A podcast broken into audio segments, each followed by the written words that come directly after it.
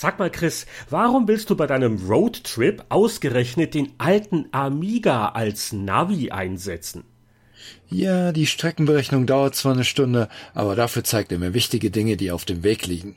Ah, du meinst Tankstellen. Nein. Restaurants, Sehenswürdigkeiten, Spieleläden? Nein, nein, nein. Ja, was denn dann? Alle versteckten Extrawaffen. Herzlich willkommen zu einem neuen Spieleveteranen-Podcast. Hier plaudern mehr oder minder in Würde gealtete Spielebranchenkenner über Computer- und Videospiele von damals und heute. Und nun viel Spaß mit der neuen Folge. Sanfte Stimmen, alte Spiele, es kann ja nur der Spieleveteranen-Podcast sein. Der meldet sich heute mit seiner 97. Episode und das bedeutet wieder jede Menge Jörg Langer. Oh, hallo, welche Ehre. Aber auch Heinrich Lehnert. Und als wären das nicht schon genug Kalorien, wir begrüßen auch noch Chris Hülsbeck. Hallihallo. Hallo Chris, schön, dass du mal wieder dazu kommst. Und äh, wir hatten dich ja erst neulich, das hat aber vielleicht nicht jeder mitgekriegt, denn wir hatten ein ausführliches Chris Hülsbeck Mega Frage-Beantwortungs-Special in Episode 94 und das war einer der zahlreichen wunderschönen exklusiven Bonus-Podcasts, die den 5-Dollar-Unterstützern unserer Patreon-Kampagne vergönnt sind. Die man übrigens auch jederzeit rückwirkend noch hören darf, mm. wie alle anderen Patreon-Folgen, wenn man jetzt noch Patreonic wird. Also der Bewertungsalgorithmus von To Be on Top, da denke ich heute noch drüber nach und was nicht alles. Also kann man noch nachholen. Aber nachholen wollen wir auch was anderes, weil Chris, wir haben damals unter anderem auch über deinen demnächst erscheinenden Kickstarter gesprochen und da waren noch nicht alle Sachen ganz klar und fertig. Dann haben wir gesagt, weißt du was? Wenn das Ding fertig ist, dann komm noch mal, mal zu uns auf die Couch und da reden wir noch mal im Detail drüber. Und es ist passiert. Ja, die Kampagne ist ja schon vor ein paar Tagen gestartet und äh, ist sehr gut angelaufen. Äh, wir haben jetzt schon äh, über 70 Prozent des Ziels erreicht. Was genau wird dann gekickstartet? Weil das hat sich auch nochmal geändert im Vergleich zu unserem letzten Gespräch. Genau, also wir haben ja letztes Jahr die Turrican 2 The Orchestral Album gemacht und das ist ganz hervorragend angekommen bei den Fans. Und äh, es gibt ja noch etliche andere äh, Turrican-Stücke, nicht nur aus Turrican 2, sondern auch Turrican 1 und 3. Und dann haben wir uns gedacht, hm, das Ding muss eigentlich ein Schwesteralbum bekommen. Äh, nun will ich aber nicht bis zum äh, Lebensende immer nur Turrican-Musiken machen. Nein. Deswegen wird es jetzt mal vorläufig das finale äh, Projekt der Serie, aber halt eben mit Orchestermusik aus Turrican 1, 2 und 3. Und jetzt kommt der große Bonus, was äh, zum, zum ähm, Patreon-Podcast da noch äh, nicht klar war. Ähm, ich möchte gerne als Bonus ein Amiga TFMX-Album machen. Quasi ein Turrican 4, ein virtuelles Turrican 4. Äh, so wie es geklungen hätte, hätte man das äh, Anfang der 90er auf dem Amiga komponiert. Und äh, das war damals noch als äh, mögliches äh, Stretch Goal geplant, aber ist jetzt in das Gesamtbudget schon eingeplant und äh, so wie wir das ähm, Ziel erreichen, wird dieses Amiga-Album auf jeden Fall erstellt und ist mit dabei. Das finde ich total super, weil, also ganz ehrlich, also ich privat, ich finde das ja fast reizvoller als die Symphonie-Versionen. Da bin ich vielleicht auch zu banausig. Das tut es natürlich dem Chris weh, weil ich denke mir, so eine Symphonieaufnahme mit einem echten Orchester ist eine teure und auch echt komplexe Angelegenheit, oder? Sehr, sehr toll und ist ja auch super angekommen. Insofern, äh, da müssen wir uns keine Sorgen machen. Aber dadurch, dass jetzt halt diese Kombination ist, das zieht dann auch nochmal besser. Die Fans sind super happy darüber. Ähm, wir hatten ja auch vorher eine Umfrage gemacht und äh, äh, da haben wir uns dann halt entschieden, okay, wir, wir machen es halt jetzt als sofort dabei und ähm, ich glaube, das wird bestimmt äh, guten Anklang finden. Nicht nur bei Heinrich.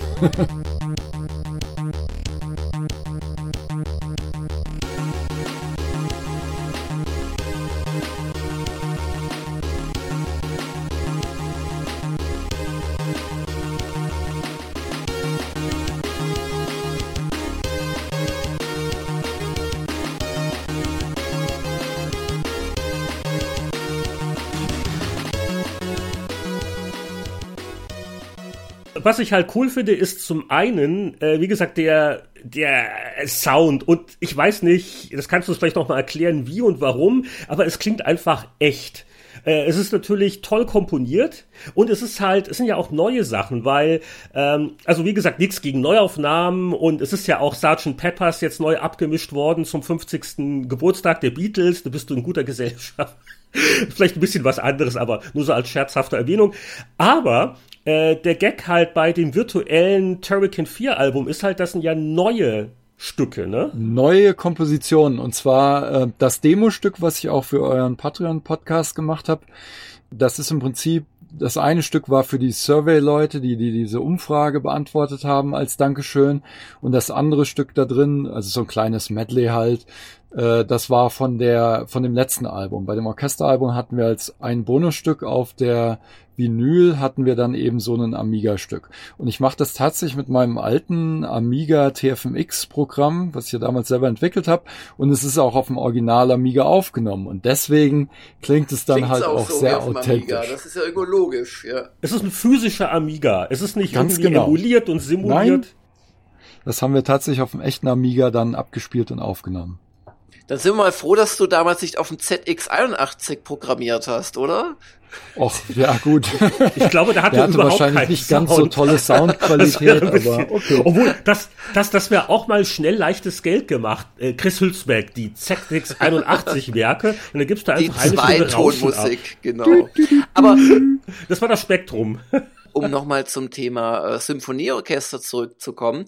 Also ich weiß nicht eigentlich, ob du das nicht unterschätzt. Also das ist natürlich dann eine Aufnahme und so, aber ich finde es vor allem genial, sowas live mitzukriegen. Also wenn Computerspielmusik äh, live von Orchestern aufgeführt wird, das ist wirklich ein, ist echt ein Erlebnis, weil es doch, natürlich muss es ein gutes Orchester sein, also schon einfach genial klingt und äh, der, der, der, der Raum halt von Musik erfüllt ist, wie du es mit Kopfhörern dann doch in aller Regel äh, nicht reproduzier reproduzieren kannst. Also insoweit fasziniert mich das schon und ich werde auf jeden Fall auch in die Symphonie-Fassung reinhören beim Chris. Also. Und da sitzen wir alle in der ersten Reihe und essen Kartoffelchips.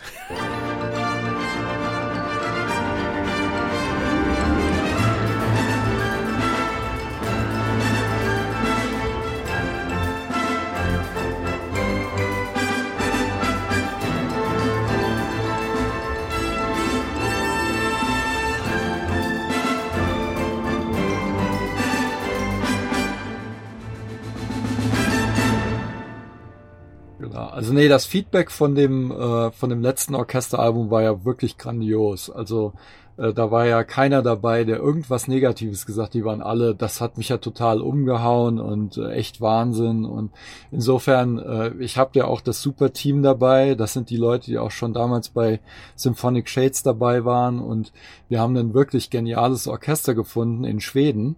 Äh, ja, also das Ding ist wirklich auch das kann konkurrieren mit den, mit den besten High-End Orchesteraufnahmen mhm. von irgendwelchen Filmmusiken. Und, und, und, du fliegst dann aber dorthin oder bist schon hingeflogen, weiß ich nicht, und, und, und nee, du machst es ja erst noch, weil das ja jetzt das Crowdfunding ist. Ähm, und, und dirigierst die oder, oder schickst nur die Noten oder was passiert da? Das wird mich echt interessieren. Nein, also wir haben ja professionelle Arrangeure und äh, Orchestratoren da dran sitzen und natürlich auch einen professionellen Dirigenten. Äh, ist wieder der gleiche wie beim letzten Mal, Eckhard Stier. Ähm, der macht normalerweise sehr viel mit Klassik, aber hat halt eben auch mit dem Thomas Bürker zusammen einige von diesen äh, Spiele-Soundtracks eben gemacht. Und äh, der, der findet das auch total toll. Äh, ich werde wahrscheinlich nicht nach Schweden fliegen, ähm, es sei denn, es passiert ähm, ein ganz großes Wunder und das äh, Budget explodiert jenseits von allen. Aber ich werde auf jeden Fall virtuell dabei sein. Da gibt's also dann einen Online-Stream und so weiter. Das ist übrigens auch bei einigen der höheren Pledge-Level bei dem Kickstarter kann, können dann äh, Fans auch zuhören bei so einer Session. Mach das doch als Stretch-Goal. Wir schicken Chris nach Schweden. Äh, dummerweise ist es, äh, beißt es sich terminlich auch mit einer anderen Sache, die wir hier noch vorhaben. Ah, aber okay, okay. Äh, ja, mal schauen. Jetzt habe ich aber mal eine dumme Frage. Wenn ich mir die Kickstarter-Kampagne angucke, dann gibt's ja das komplette äh, TFMX-Album. Also, also das ist das, worüber ich vorhin gesprochen habe. Also das, das virtuelle Album Turrican 4. Die, die neuen Amiga-Sachen, ja? Mhm. Das ist TFMX. Okay. Das genau. gibt's ja aber erst ab einem gewissen Pledge. Das heißt, wenn ich ja nur so Basis, dann kriege ich das komplette Symphoniealbum. Aber was ist das, 45 Dollar? Genau, das ist der, das, da ist der Download dabei. Wir müssen natürlich irgendwie gucken, dass wir das zusätzliche Budget zusammenbekommen. Interessant wird's aber ab dem, ab dem 65er Level, wo man dann ja CD, Vinyl und das TFMX-Album und ja, so ja, ja. alles aber, zusammenbekommt. Aber es gibt jetzt keine Option, wenn jetzt jemand sagt, ja, das Orchesterding ist jetzt nett, aber, aber das TFMX-Album, darauf bin ich scharf. Wäre wär das nicht cool, äh, vielleicht äh, das zur Wahl zu stellen, wenn ich sage, bei, bei 15 Dollar das eine statt das andere? Oder ihr nicht? Äh, da, wir können eventuell ja noch Pledge-Level einfügen. Ja, ähm, ja, okay, nur so dumm angeregt. Also vielleicht, vielleicht bin ich auch der zu, einzige Zuerst Ignorant. wollen wir natürlich die, die, die Heinrich, äh, du verhandelst hier gerade deinen privaten Discount, oder? Ich meine ja nur. Gibt's eigentlich Prozente für Notleid? Naja, gut, ganz, ganz unter uns, theoretisch äh, könnte man ja auch warten und das Ding später auf Bandcamp oder, oder Spotify sich anhören. Ähm, das, das, das ist ja nicht exklusiv nur für die Bäcker, aber wir brauchen, wir brauchen natürlich die Bäcker auch, um das möglich ja, zu machen. Ja.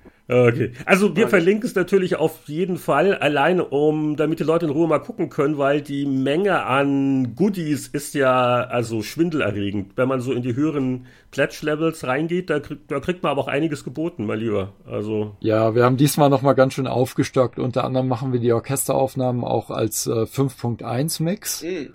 Und äh, es sind viele mehr Goodies dabei als bei der letzten. Äh was ist denn so das abgefahrenste Goodie? Ist da irgend, irgendwas, was du besonders erwähnen möchtest? Naja, die Nummer eins ist schon weg. der, der, der, unser höchster Pledge-Level hat, hat also die, die, die, die sind ja die Box-Sets, die ab der ähm, 95, ab dem 95er Level angeboten werden. Da ist dann, da sind dann Vinyl drin, die CD, ähm, die äh, bestimmte Artprints und das Ganze ist sehr schön aufgemacht mhm. und äh, ste steht dann auch im Regal sehr schön neben der vorherigen weil die, die letztes Jahr war eher so hell und weißlich, die neue ist eher so dunkel und, und schwarz gehalten. Das heißt, äh, es ist wie Bruder und Schwester. und ähm, aber bei der Nummer eins halt, da sind dann auch bei allen Boxen, das sind ja, die sind ja auf tausend Stück limitiert und werden nie wieder hergestellt. Das muss man auch immer bei meinen Projekten sagen. Also die Dinger äh, könnte man theoretisch auch als Wertanlage äh, sich zulegen, weil die werden dann teilweise auf eBay schon für mehrere hundert äh, Euro gehandelt. Und ähm, die sind ja auch serialisiert und nummeriert. Und die Nummer eins jetzt, äh, da ist dann unter anderem auch dabei der Original-Taktstock, den der Dirigent benutzt hat bei den Aufnahmen. Geil, Und das Taschentuch vielleicht auch, mit dem er sich den Schweiß naja, von der Schweißgetränk genau. Taschentuch äh, nicht unbedingt, aber ja, aber ist ja schon weg. 1500 Dollar und hat sich einer gekrallt. Also bin beeindruckt. Irgendwie klappt das bei den Spiele-Veteranen äh, Patreons nicht. Da ist die die höchste. Da müssen wir mal was machen, Heinrich. Das Diese 100, auf Ideen. Die 100 Dollar. Äh, du willst jetzt Schweißtücher. Nee, da wäre ich nicht ja, mit. Taktstock haben wir ja nicht, aber vielleicht. Aber vielleicht die so Maus, die alte, könnte man verschenken oder so. Ich glaube, da können wir nicht ganz mit äh, Chris und seinen gesammelten Sachen konkurrieren. Aber äh, kann ich noch eine dumme Frage stellen? Immer, du kannst gerne viele dumme Fragen stellen. Hast du irgendwie jetzt was gemerkt durch die Symphonieversionen? Wird man da vielleicht ein bisschen mehr auch noch wahrgenommen von den nicht Retro-Spiele-Medien, also äh, dass da mal, keine Ahnung, das Kulturressort von der Tageszeitung mal was wissen will oder wie ist das so? Da bin ich sehr dran interessiert. Ich habe noch nicht den richtigen, äh, die richtige Marketingmasche gefunden, aber äh, äh, meine Frau sagt auch immer, ich sollte das doch mal einer breiteren, breiteren Publikum zugänglich hm. machen, weil die Musik ja wirklich jetzt auch für jemanden toll klingt, der das Spiel nicht kennt. Insofern, äh, wir sind dran, aber ich weiß noch nicht genau, wie ich das marketingtechnisch machen kann. Äh, okay. Bin natürlich sehr dankbar, wenn über euren Spieleveteranen-Podcast dann mal jemand draufkommt, der die Spiele gar nicht kennt. Äh, kann ich also wirklich nur empfehlen, sich das mal anzuhören. Falls zufälligerweise irgendwelche Ressortleiter äh, unter unseren Zuhörern sind, äh, schickt uns eine Mail, wir stellen gerne den Kontakt hier. Ja, weil das ist ja schon ja. Ne, genau, was du gesagt hast. Also das ist äh, Klingt ja wie richtige Symphoniemusik sozusagen und wenn man, wenn man jemanden natürlich so eine, äh, so ein C64 oder Amiga-Stück mal vorspielt, der sich damit überhaupt nicht auskennt, äh, für den klingt das natürlich zuerst mal schon ein bisschen befremdlich. Aber äh, so in der Symphoniefassung, da ist es äh, überhaupt kein, da hat man überhaupt keine Zugangsschwelle. Ja, super. Aber sag mal, wir hatten ja schon beim Patreon-Podcast drüber gesprochen, über deine aktuelle Tour im Wohnmobil. Hast du den wertvollen, authentischen Amiga da jetzt mit dabei durch die Wüste oder, oder ist der zu Hause im Safe und wartet? Leider nein. Mein Amiga ist ja seit Jahren jetzt schon ähm, mit der Wanderausstellung von René Meyer unterwegs, der äh, da bekannte und äh, klassische ähm, Spiele-Hardware ausstellt, auf der Gamescom beispielsweise. Mhm in dem Retro Lange nach der Computerspiele und, macht er äh, ja auch, René, ja, ist er sehr bekannt, ja. Der hat meine Original-Hardware. Ich ähm, arbeite also natürlich jetzt schon auf einem Emulator, aber die äh, Files werden dann nachher auf einem Original-Amiga abgespielt und aufgezeichnet. Ah, okay. Und, und da noch ein Original-Amiga zu finden, ist nicht das große Problem. Da hast du noch genug Leute im Bekanntenkreis wahrscheinlich auch. Da habe ich reichlich Leute und äh, wir hatten das ja auch schon bei der Turrican Soundtrack Anthology gemacht mit dem ähm, ähm, äh, dänischen Produzenten und, und Mastering Engineer, äh, der das wirklich ganz toll dann auch gemastert hat. Hört man da wirklich einen Unterschied oder ist das nur Einbildung? Also jetzt Emulation versus auf, auf richtige Hardware abgespielt? Da ist nochmal ein Unterschied, ja. Das ist einfach nochmal leicht weicher und äh, man, man merkt es schon, dass es Original-Hardware ist. Du mal wieder. Gut. Jetzt habe ich genug dumme Fragen gestellt. darf man andere dumme Fragen stellen, oder? Jörg, was wolltest du denn noch so wissen? Nee, ich bin eigentlich äh, vom Wissensdurst her ähm, gestillt und äh, finde es ein sehr, sehr schönes Projekt und freue mich, dass es auch so auf Anhieb erfolgreich läuft. Ist ja immer, die, die ersten im Prinzip 24, 48 Stunden sind ja immer extrem entscheidend ähm, weil dann auch Bäcker, glaube ich, anderen erzählen, dass sie gebäckt haben, weil dann die Summe auch so klingt, als würde es funktionieren. Ich glaube, das Schlimmste, was passieren kann, ist, dass etwas langsam in Fahrt kommt, weil dann wird es nach hinten auch immer schwierig, das überhaupt zu schaffen. Also insoweit, ich gratuliere mal nicht, nicht, dass wir hier irgendwie das Schicksal beschwören, aber das sieht doch sehr gut aus zur Zeitpunkt der Aufnahme. Auch. Dir fallen auch sicher noch weitere Stretch Goals ein, wenn die Leute dir weiter Geld nachwerfen wollen, oder ist das nicht das Problem? Ich habe noch einige fantastische Ideen für das Projekt, ja. Gut, und ansonsten äh, gibt es noch irgendwelche Wohnmobil-Anekdoten oder kommen wir langsam zu den gemischten News? Nein, aber wir sind gerade hier in Flagstaff im Wald äh, mit so einer schönen Wiese hier und äh, da sind auch Kühe drumherum. Also äh, ist eigentlich ganz fantastisch. Und der, aber der der ähm, der Mobilfunkmast hier ist gerade um die Ecke. Das heißt, ich habe hier volles LTE mit. Hier gehst du nicht mehr weg so schnell, oder? 40 Megabit Download und äh, über 10 Upload. Also ich kann im Moment gar nicht klagen. Es ist wirklich du brauchst auch keine Mütze im Winter, weil das alles sehr gut deinen Kopf auch wärmt wahrscheinlich. Schatz, hier bleiben ja. wir ein bisschen länger. Ich kann, kann man die Kühe tätscheln und da kommt jetzt gerade eine Kuh vorbeigelaufen, die ist ganz nah hier oh, dran. Magst nicht einladen in den Podcast? Das heißt, wenn die jetzt irgendwie mit den Hörnern dich aufspießt, dann haben wir das live auf Sendung. Nein, aber die, die, sind, die sind friedlich. Ja, die sind friedlich. Dürfen die so frei rumlaufen? Müssen die nicht angeleint sein? Nein, die dürfen hier frei rumlaufen. Das ist hier wohl äh, erlaubt. Auf dem Land, da geht das. Ah, so, wir hatten jetzt eh eine äh, mittelmäßige Newswoche. Warum erzählen wir nicht, was wir zuletzt gespielt haben? Das ist immer für Jörg eine gute Gelegenheit, sich mal auszusprechen, oder? Was, was haben wir denn zuletzt? Ach, Freiwillig, sehr, sehr viel. Aber ähm, ich erzähle ja auf so vielen Kanälen von meinen Erlebnissen, dass ich immer so ein bisschen gucken muss, was habe ich eigentlich schon gesagt. Also ich spiele gerade Feel the Search weil ich da ein Let's Play gerade mache auf Gamers Global. Aber das spielst du nicht freiwillig, oder? Da hat man nicht das spiele ich gegen Geld, ja. Also, aber auch, auch freiwillig. Also das ist ganz lustig. Jetzt gerade war dann doch wieder eine schöne Folge, aber die nächste Frustfolge kommt bestimmt. Das ist so ein bisschen, ich glaube, ähm, psychiatrische äh, Studien könnten auch mit dem Material gemacht werden, wie sich Menschen vor der Kamera aufregen, sich dann erinnern, ah, da läuft die Kamera mit, sich dann wieder zu beruhigen versuchen. Aber dann ist natürlich die Konzentration und weg. Und wenn du bei solchen Spielen, so ein Dark Souls Clone The Search von Deck 13 im deutschen Studio, wenn du bei so einem Spiel erstmal eine Konzentration verlierst, es wird nicht besser, du stirbst erneut, du wirst noch ungeduldiger. Und ich glaube, das macht so auf der masochistischen Ebene auch den Reiz des Zusehens aus. Ähm, dann äh, gespielt haben wir hier Star Trek Bridge Crew, ein VR-Spiel, wo du mit bis zu vier äh, Leuten, also bis zu drei anderen außer dir, auf der äh, Brücke quasi sitzt eines äh, Sternenschiffes, eines Enterprise-Nachfolgemodells namens Aegis, kannst aber auch die Original Enterprise äh, benutzen. Und da erfüllst du so Missionen.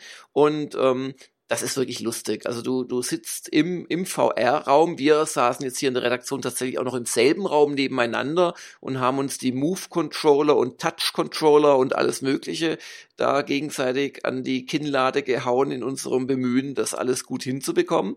Äh, war wirklich lustig, kann man auch im Video beobachten. Ähm, und es, äh, wir haben es wirklich auf drei verschiedenen Systemen gespielt. Also Oculus Rift, HTC Vive und ähm, PlayStation VR, das funktioniert. Also äh, Ubisoft hat es wirklich geschafft. Ein wahnsinniger, ich meine, der, der Hardwareaufwand, das hätte ja natürlich Riesenaufwand. Allein die Kabel, dann haben wir noch die Mikros und so. Aber das betrifft jetzt nur uns. Wenn du das jetzt privat spielst, werden deine Mitspieler ja vermutlich bei sich zu Hause sitzen und dann ist das ja alles weniger. Ach so, das hat, äh, das hat Online-Support. Die müssen nicht im selben Raum sein. Nein, nein, nein, im Gegenteil. Also es ist total ungewöhnlich, dass du im selben Raum bist. Oh, okay, da bin ähm, ich ja ähm, beruhigt. Also die, die normale Nutzung ist entweder solo zu spielen äh, oder eben mit bis zu drei anderen übers Internet. Und es hat wirklich Spaß gemacht. Ich kann noch nichts sagen zur Langzeitfaszination, aber es ist gar nicht mal so casualig, wie ich erst dachte. Also es ist, man muss sich durchaus anstrengen, man muss halbwegs wissen, was man da tut.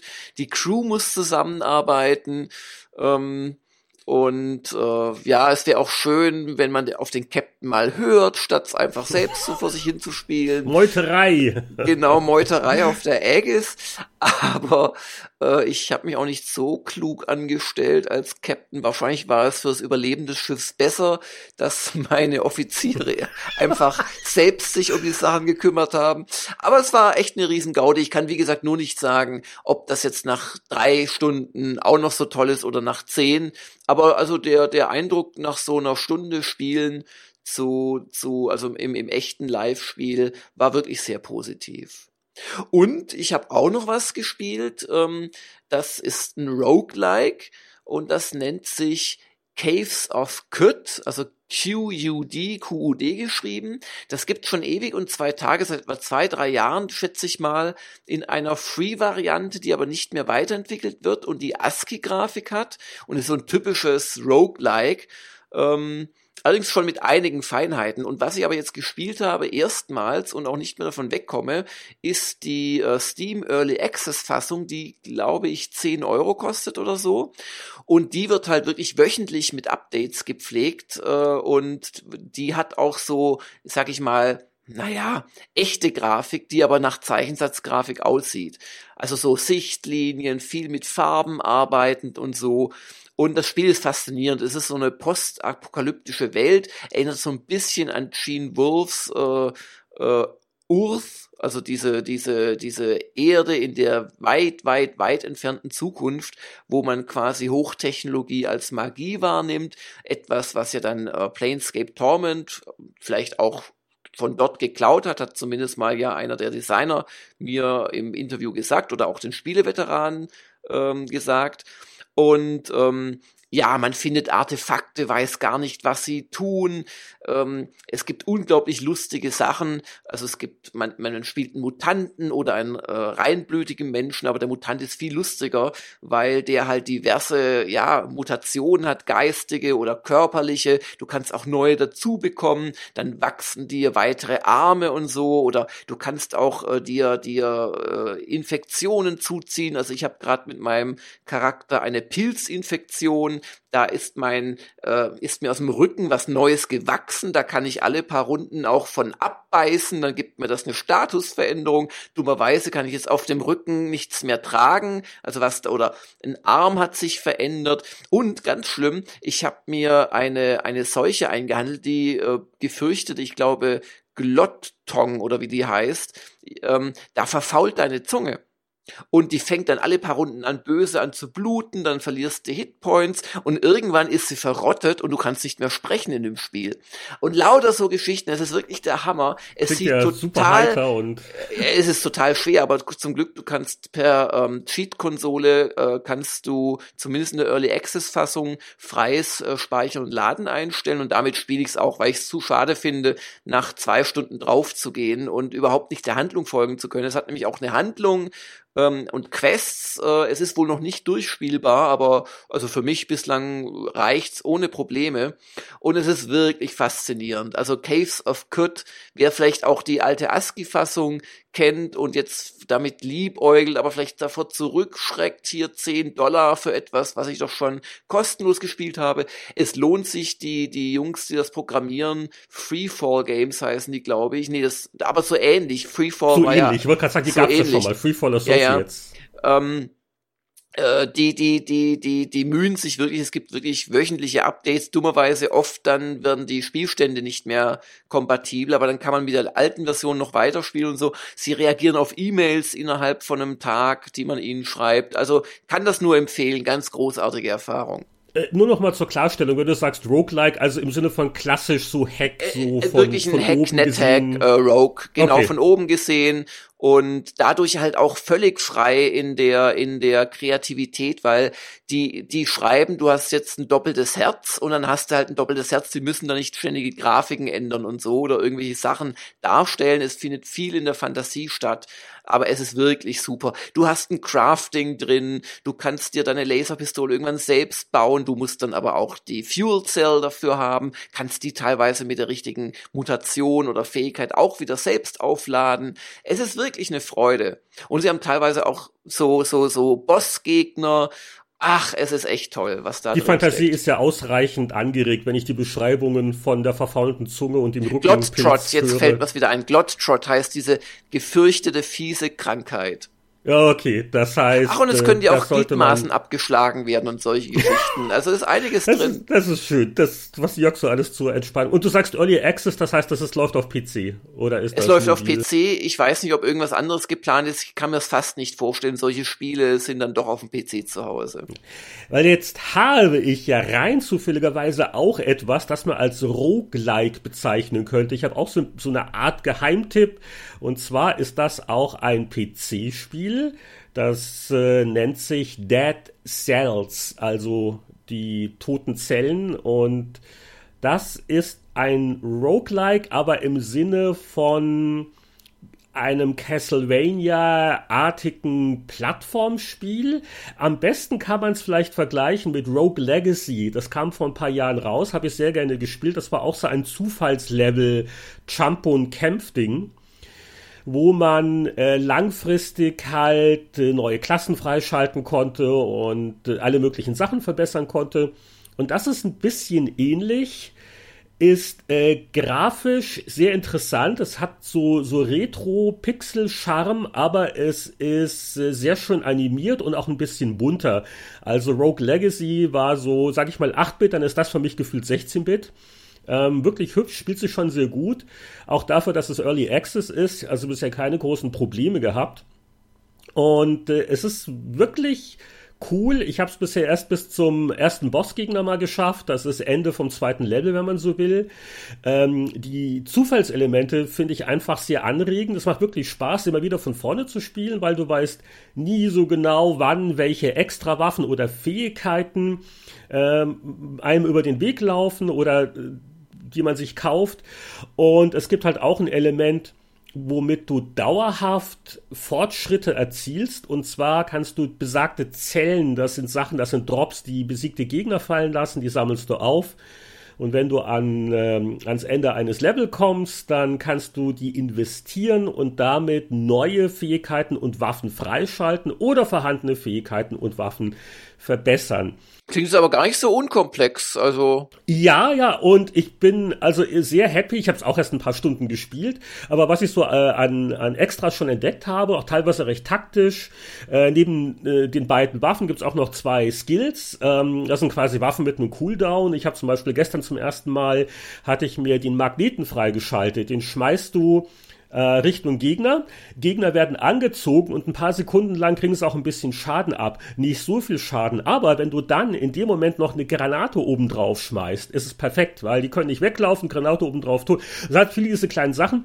Und ähm, was jetzt auch mal vorkommen kann, äh, auf einmal gestern war ich im zweiten Level und er hatte dann, äh, zumindest soweit ich gekommen bin, bis ich gestorben bin, keine Gegner, aber auf einmal relativ knackige Sprung Sequenzen, also lauter fiese äh, Stachelplattformen, wo man dann sehr genau aufpassen musste mit den Sprüngen und auch dann sehr schnell gestorben ist. Ähm, also, oder äh, da es auch Zufalls, Geheimlevels, Bonuslevels und wenn man die schafft im Zeitlimit, ohne Schaden zu nehmen, dann kriegt man was Tolles und hier und da mal um die Ecke gucken und es flutscht einfach. Ähm, das ist also auf Steam auf Early Access und kostet auch wirklich nicht die Welt. Ich glaube so 17 Euro ist, glaube ich, der Early Access Price. Und ja, aber das ist für Early Access schon gar nicht günstig. Aber es ist, es ist wirklich gut gemacht. Also es ist wirklich sehr polished und also wer so diese Art von Plattform, Extrawaffenspiel mag äh, und vor allen Dingen, also allen Fans von Rogue Legacy ist es ganz intensiv empfohlen. Also ich bin sehr zufrieden damit. Und das war jetzt so mein für mich privat äh, Indie-Spiel, äh, so mein Geheimtipp jetzt gerade wird's, wo, wo das Sommer es mal irgendwann ernst meint und es nicht mehr so viel AAA-Sachen gibt, ähm, wäre das doch mal äh, ein, ein Tipp von, von meiner Seite. Und mhm. das war so mein Hauptspiel. Klingt spannend. Und ansonsten nichts wahnsinnig Aufregendes, äh, was ich jetzt noch mal groß, groß erzählen müsste. Und äh, bei, bei Chris, glaube ich, äh, braucht man nicht allzu viel äh, zu erwarten. Du bist ja quasi on Tour und du bist ja auch mit dem neuen Album natürlich beschäftigt. Was, oder hast du irgendwas gespielt? Irgendwelche alten Amiga-Disketten?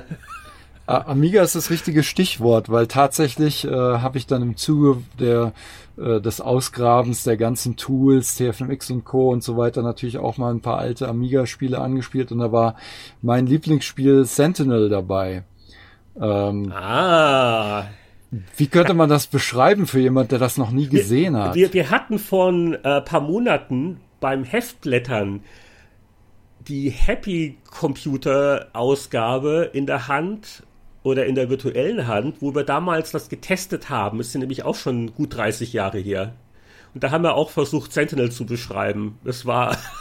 Es ist gar nicht einfach. Ne? Also ja, äh, das, das ist, eine, haben. ist ein generierter Level in einer quasi 3D-Darstellung. Natürlich damals auf dem Amiga nicht so wie heute, aber äh, das hat schon ganz gut funktioniert. Und dann musste man praktisch die Berge erklimmen und immer äh, äh, Landgut machen und die, äh, da gab's dann halt so äh, Wächter, die Sentinels. Wenn die einen angeguckt haben, haben sie einen Energie abgezogen und äh, man musste sich dann halt äh, hin und her beamen auf verschiedene Plattformen und dann versuchen, den Sentinel halt einzusaugen. Aber das konnte man immer nur, wenn man auf die Plattform draufschauen konnte. Und äh, ja, man konnte auch ähm, äh, Plattformen selber bauen kann man das so beschreiben? Jetzt finde ich bei eins interessant, weil wir hatten beim Sentinel erinnern auch viel über den, den Sound oder den Mangel an Sound, aber die, da, dadurch wird auch tolle Atmosphäre geredet. Wie empfindest denn du sowas? Weil das ist ja auch auf dem Amiga äh, ja recht sparsam mit Geräuschen, ne? Ja. Das ist, äh, macht aber ein sehr gutes Spielgefühl eigentlich. Also die haben das schon sehr gut hinbekommen. Das sind so ein paar ganz kurze Melodien zur Einleitung und dann gibt's viele Soundeffekte, aber äh, das Ganze äh, wirkt desolat. Und mm. aber das Spiel ist ja auch abstrakt, das passt mm. eigentlich sehr gut zusammen. Mhm. Ich würde mir das eigentlich gerne mal in VR wünschen. Das könnte man doch eigentlich das in VR, VR machen. Spiel. Da hat er recht, ja. Das kann auch nicht kompliziert sein. Also. Das mal schnell programmiert, oder Jörg? Ruf doch mal beim, beim, beim Kremmen-Chef an und sagt, du, Pass auf. Da, also, also, also da, da würde ich ja sogar mal zumindest mal ausprobieren. ah. meine, meine üblichen VR-Vorbehalte. Weil du hast recht, das ist wirklich perfekt, mal mit dem Umsehen. Ne? Und, und mhm. du, du bist ja stationär, du läufst ja nicht rum. Das ist ja das genau. ganze Spieldesign, das ist ja der Witz. Das ist perfekt ja. für VR. Ja. Super. Ich, ich würde sagen, Tolle Idee, äh, ja?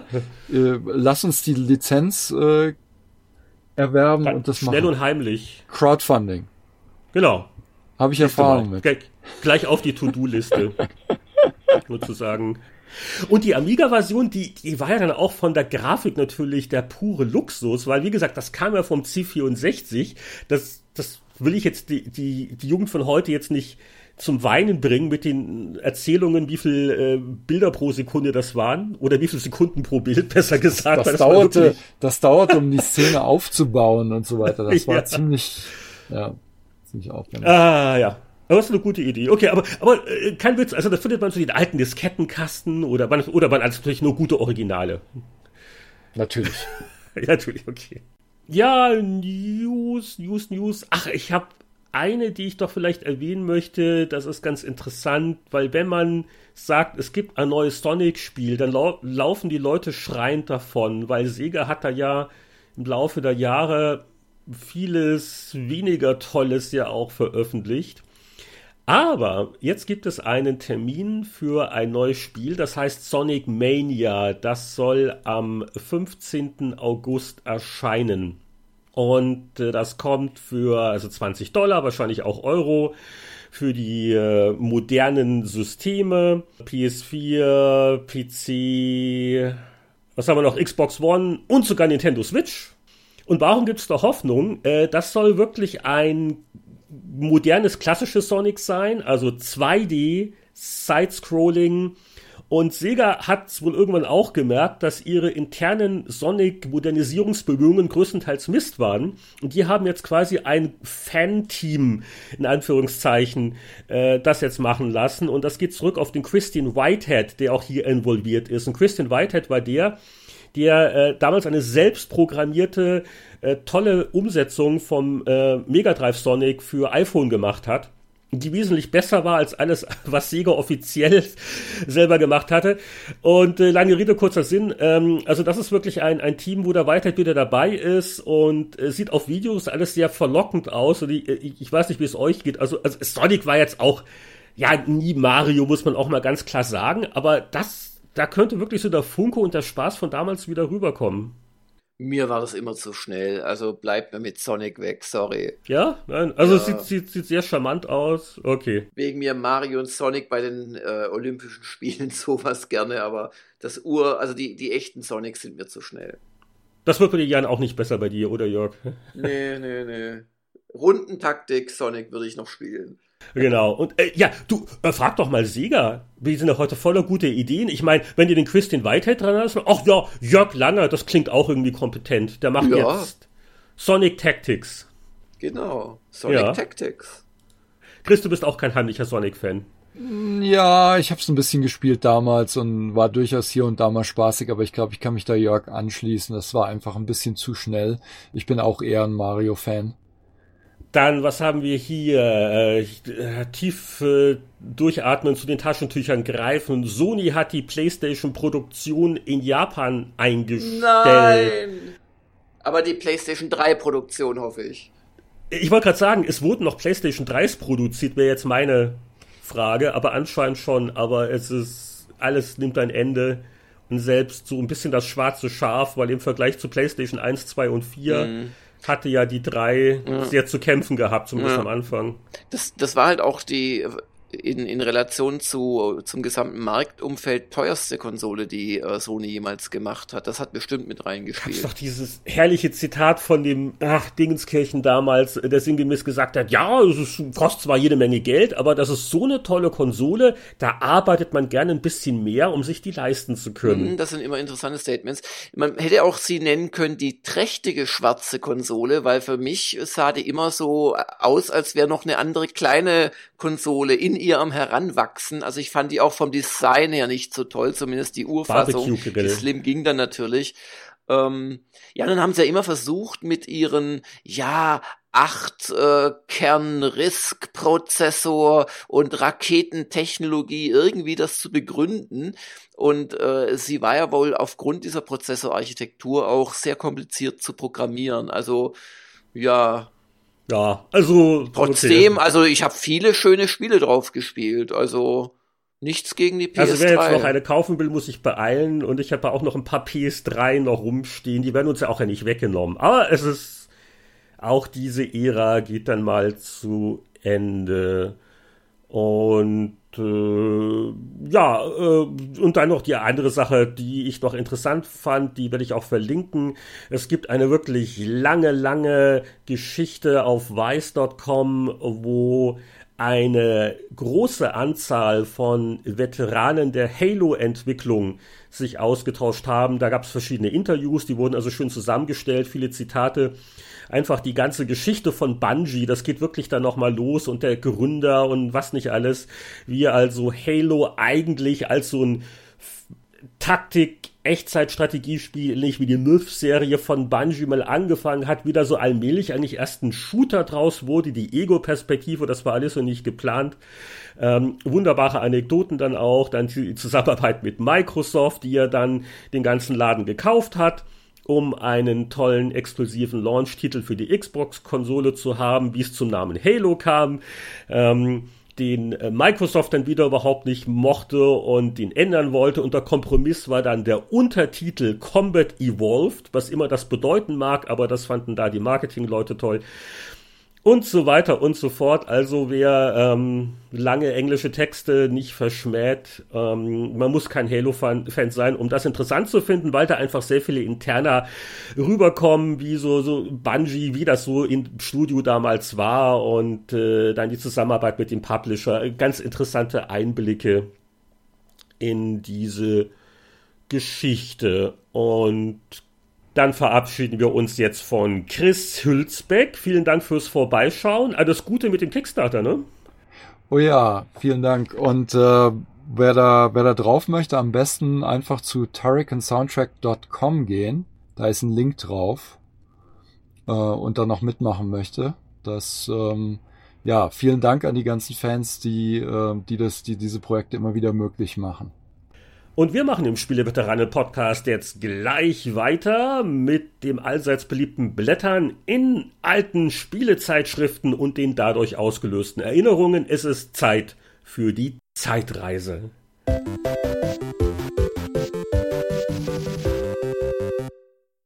Kommen wir nun zur allseits beliebten Rubrik, der Zeitreise. Das ist die Rubrik, wo wir im Spieleveteranen-Podcast uns um 10, 20 oder gar 30 Jahre zurück katapultieren in eine Zeit, wo wir noch jung und schön und voller Tatendrang waren. Voller Haare vor allem. Selbst Heinrich, Fall. genau, noch volles Haupthaar. Und Schnauzer, du, dein Schnauzer ja, war du, Was ich alles hatte und eine Brille. Ja, der hat dich so reif und erwachsen gemacht. Und, und Ideale und Hoffnungen.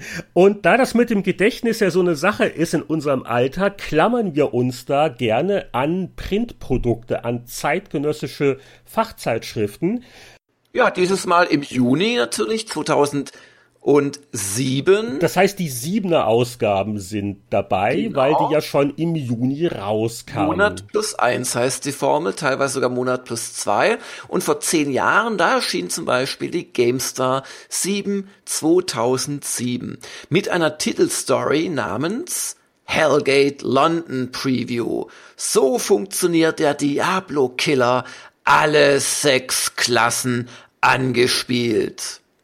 Wobei man sagen muss, das war ja schon ein gewisser Hype damals. Äh, absolut, das war auch eine 10 Seiten Preview und äh, Eindruck ausgezeichnet, also so die höchst äh, Jubelfreustufe.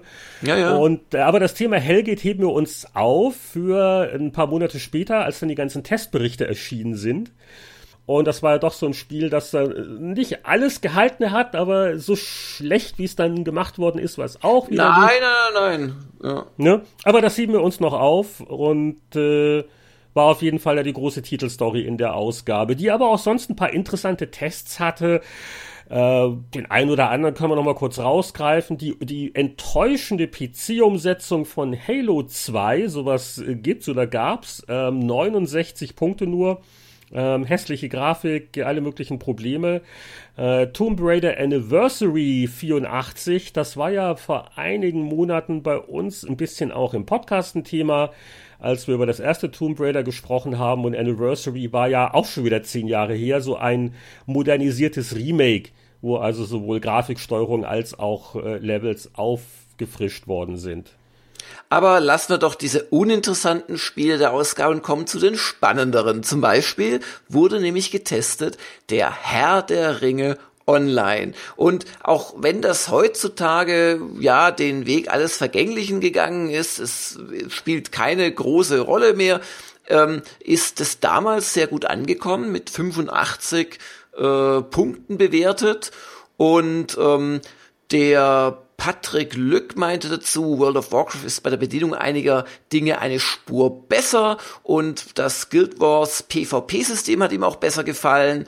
Aber die Spielwelt, das war schon ein ganz wesentliches Argument für der Herr der Ringe Online. Und ähm, auch dieser eher, naja, Fantasy kann ja schlecht realistisch sein, aber dieser nicht so knallbunte Ansatz wurde gelobt von der GameStar ähm, was es halt schon gerade zu World of Warcraft unterschieden hat. Hast du das damals länger gespielt, Herr der Ringe Online? Ich hab's äh, ganzes Weilchen gespielt, ja. Das war ja meine Buff-Periode. Da war ich ja an Online-Rollenspielen sehr interessiert. Äh, hat noch große Hoffnungen, was der Herr der Ringe Online anging. Äh, ich hab's eigentlich ganz gerne gespielt. Nicht so wahnsinnig lange wie so vieles, weil so viele MMOs so wenig Zeit. Mhm. Und äh, uns Redakteuren ging es ja auch so wie den Spielern damals. Also man hat ja deswegen World of Warcraft nicht ganz aufgeben wollen oder können. Und äh, ich hab's, äh, ich hab's wirklich noch in guter Erinnerung. Also ähm, Tolkien, diese, das war alles sehr, sehr lauschig und äh, überhaupt nett, aber ja, es, es, es hatte schon bei Release ein bisschen damit zu kämpfen, dass WoW einfach diesen äh, Vorsprung schon hatte. Nicht nur was jetzt die Spieleranzahl angeht, sondern auch äh, die Fülle an Content und Add-ons und überhaupt. Und ähm, ja, es war nett, es war gepflegt. Ja, und es erschienen ja auch lange und viele Add-ons dafür. Also ähm, da muss sich niemand schämen, der das damals gespielt hat. Das, das war schon ordentlich. Aber ähm, es gab auch noch andere Titel, auch nochmal ein Rollenspiel. Two Worlds ja, eines der wenigen Topware-Spiele, die wirklich gut waren. Ähm, es war jetzt, es war, es, es hat nicht ganz zu den ganz großen äh, 3D Open World Rollenspielen gehört, aber es war schon ein gutes. Also wird das jetzt nicht wieder fortgesetzt? Habe ich da nicht was gelesen in Pressemitteilung? Ah, ja, aber da weiß man nie so ganz. Okay, wer genau ja, der Entwickler und was machen und die, aber. Da gibt's ja auch Topware und sind sie jetzt insolvent oder doch nicht? Was ist mit Reality Pump? Da wage ich jetzt keine Aussage. Aber ähm, Two Worlds war schon echt ein, ein gutes Angebot, vor allem mit wahnsinnig äh, vielen Waffen, die man glaube ich auch selbst noch verändern konnte oder bauen. Das Kampfsystem war recht schlau und ähm, also mit mehr Feinschliff, sag ich mal, und fairerweise vielleicht auch von einem größeren Publisher hätte das wirklich ein ganz großes werden können. Aber ich glaube, auch so war das gar nicht mal unerfolgreich und ich glaube, da hatte Topware durchaus äh, Spaß gemacht. Äh, und ich glaube, wenn man so über die Kleinigkeiten hinweggesehen hat und hier Grafikbugs und da war irgendwas komisch in der Bedienung, dann hat das echt Spaß machen können. Also war, war eine Menge drin. Also ich habe inzwischen kurz gespickt, ich war da gar nicht mal falsch. Two Worlds 3 ist angekündigt worden für 2019, also noch ein paar Tage hin. Ja. Und äh, wird wohl wirklich von Reality Pump Studios gemacht. Und du, du meintest ja, dass das war damals schon der Entwickler. Also das ja, ja, ja, ja. Okay, aber sie sind gerade in der Konzeptphase, also es kann auch ein bisschen dauern. Ja, aber zurück in die Vergangenheit. Was hat denn damals vor zehn Jahren die GameStar zum ersten Two Worlds gesagt, es gab eine Gesamtwertung von 83 von maximal 100 möglichen Punkten. Und hier haben wir ein Testzitat vom Daniel Maczewski. Einerseits fasziniert Two Worlds mit tollen Quests und einem motivierenden Charaktersystem. Andererseits will ich den Entwicklern wegen der Balance, dem Kampfsystem und den Grafikbugs aber ständig auf den Hinterkopf hauen. Ja, ja. Warum nur fehlt es immer am Feinschliff? Es ist wie mit Gothic 3 am laufenden Band ärgert man sich an unzähligen Kleinigkeiten, schimpft, flucht, leidet. Lässt man sich aber darauf ein, hört man so schnell nicht wieder damit auf. Ich ja. möchte Two Worlds dafür hassen, kann es aber nicht. Ein schöner Satz. aber es ist ja dann doch, also auch von der Wertung her, gut, die GameStar hat ähm, Gothic 3 höher bewertet, aber das war ja eine ihrer großen Fehlwertungen in dem Zeitraum. Ähm, also Two Worlds war dann schon runder als, als Gothic 3. Ja, dann sehe ich hier noch, oh, hoch bewertet, Colin McRae Dirt. Colin McRae, das war ja eine wirklich äh, bekannte Rennspielserie mit dem gleichnamigen, ich glaube, schottischen Fahrer, der dann tragisch verstarb. Ich weiß gar nicht, war es nicht just im Jahr 2007 bei einem Hubschrauberabsturz? Auf jeden Fall äh, musste danach quasi die Serie ja irgendwie fortgeführt werden, aber man kann sich vielleicht auch schlecht äh, mit dem Namen eines Toten schmücken. Und äh, danach hieß dann die Serie Dirt Rally und wird bis heute fortgesetzt. Aber obwohl ich selbst das nie gespielt habe, hat es uns bei der GameStar eigentlich die ganzen Jahre immer begleitet. Ähm, Colin McRae Rally und jetzt eben Dirt, das waren halt immer doch sehr ernsthafte Auseinandersetzungen mit Traktion, mit Ansagen des Fahrers, weiß nicht, ob es jetzt bei dem Dirt auch noch so war, der so die Kurven angesagt hat und so weiter. Das war schon ernsthaft. Wenn ich bei mir Leute auf dem Beifahrersitz habe, die sagen alles Mögliche an und meckern, aber die sagen Kurven nicht an. Siehst du mal, muss ich doch öfters Rallye-Spiele rauskramen, ja. aber ja. Das war offensichtlich ein starker Teil. Der Heiko Klinge hat äh, das kommentiert wie folgt. Weniger Rallye, mehr Fahrspaß, keine Regenrennen, keine taktische Reifenwahl, kein Schlittern auf Eis und Schnee, nur sechs statt bisher acht Austragungsorte, das müssen Fans der ersten Stunde erstmal verarbeiten. Doch noch nie waren die Strecken schöner, die Unfälle spektakulärer, die Zweikämpfe dramatischer.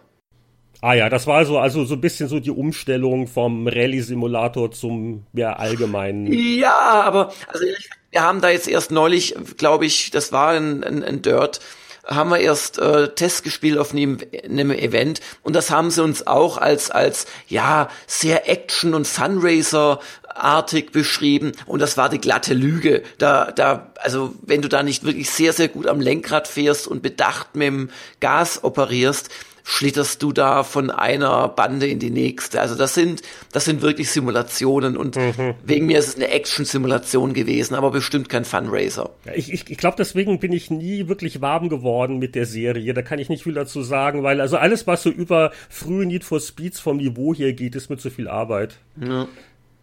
Ansonsten, das äh, Lowlight dieser Ausgabe wollen wir natürlich auch erwähnen. Ich glaube, Colin McRae Dirt war die höchste Wertung, die niedrigste Wertung in der GameStar vor zehn Jahren. Welches bekannte Spiel hat 12 von 100 Punkten gekriegt? Das muss ich jetzt erwähnen, nur wegen dem Namen. Pass auf, der beste Spielename aller Zeiten. Und zwar Bear Baby Superstar. Hm. Und wer sich noch erinnert, vor zehn Jahren, da gab es doch einen niedlichen kleinen Eisbären in ah. einem äh, Zoo, der hieß Knut. Genau. Und das war ein nicht offizielles Spiel, das den, wieder Gollert, genau, der Arme damals, das sich an den Knut-Hype anhängen wollte. Wurde auch also ausführlich, ich glaube, auf einer Achtelseite getestet. Eisbär Baby Superstar. Ich konnte den ganzen Tag diesen Namen aufsagen. Da kann man ein Musical draus machen.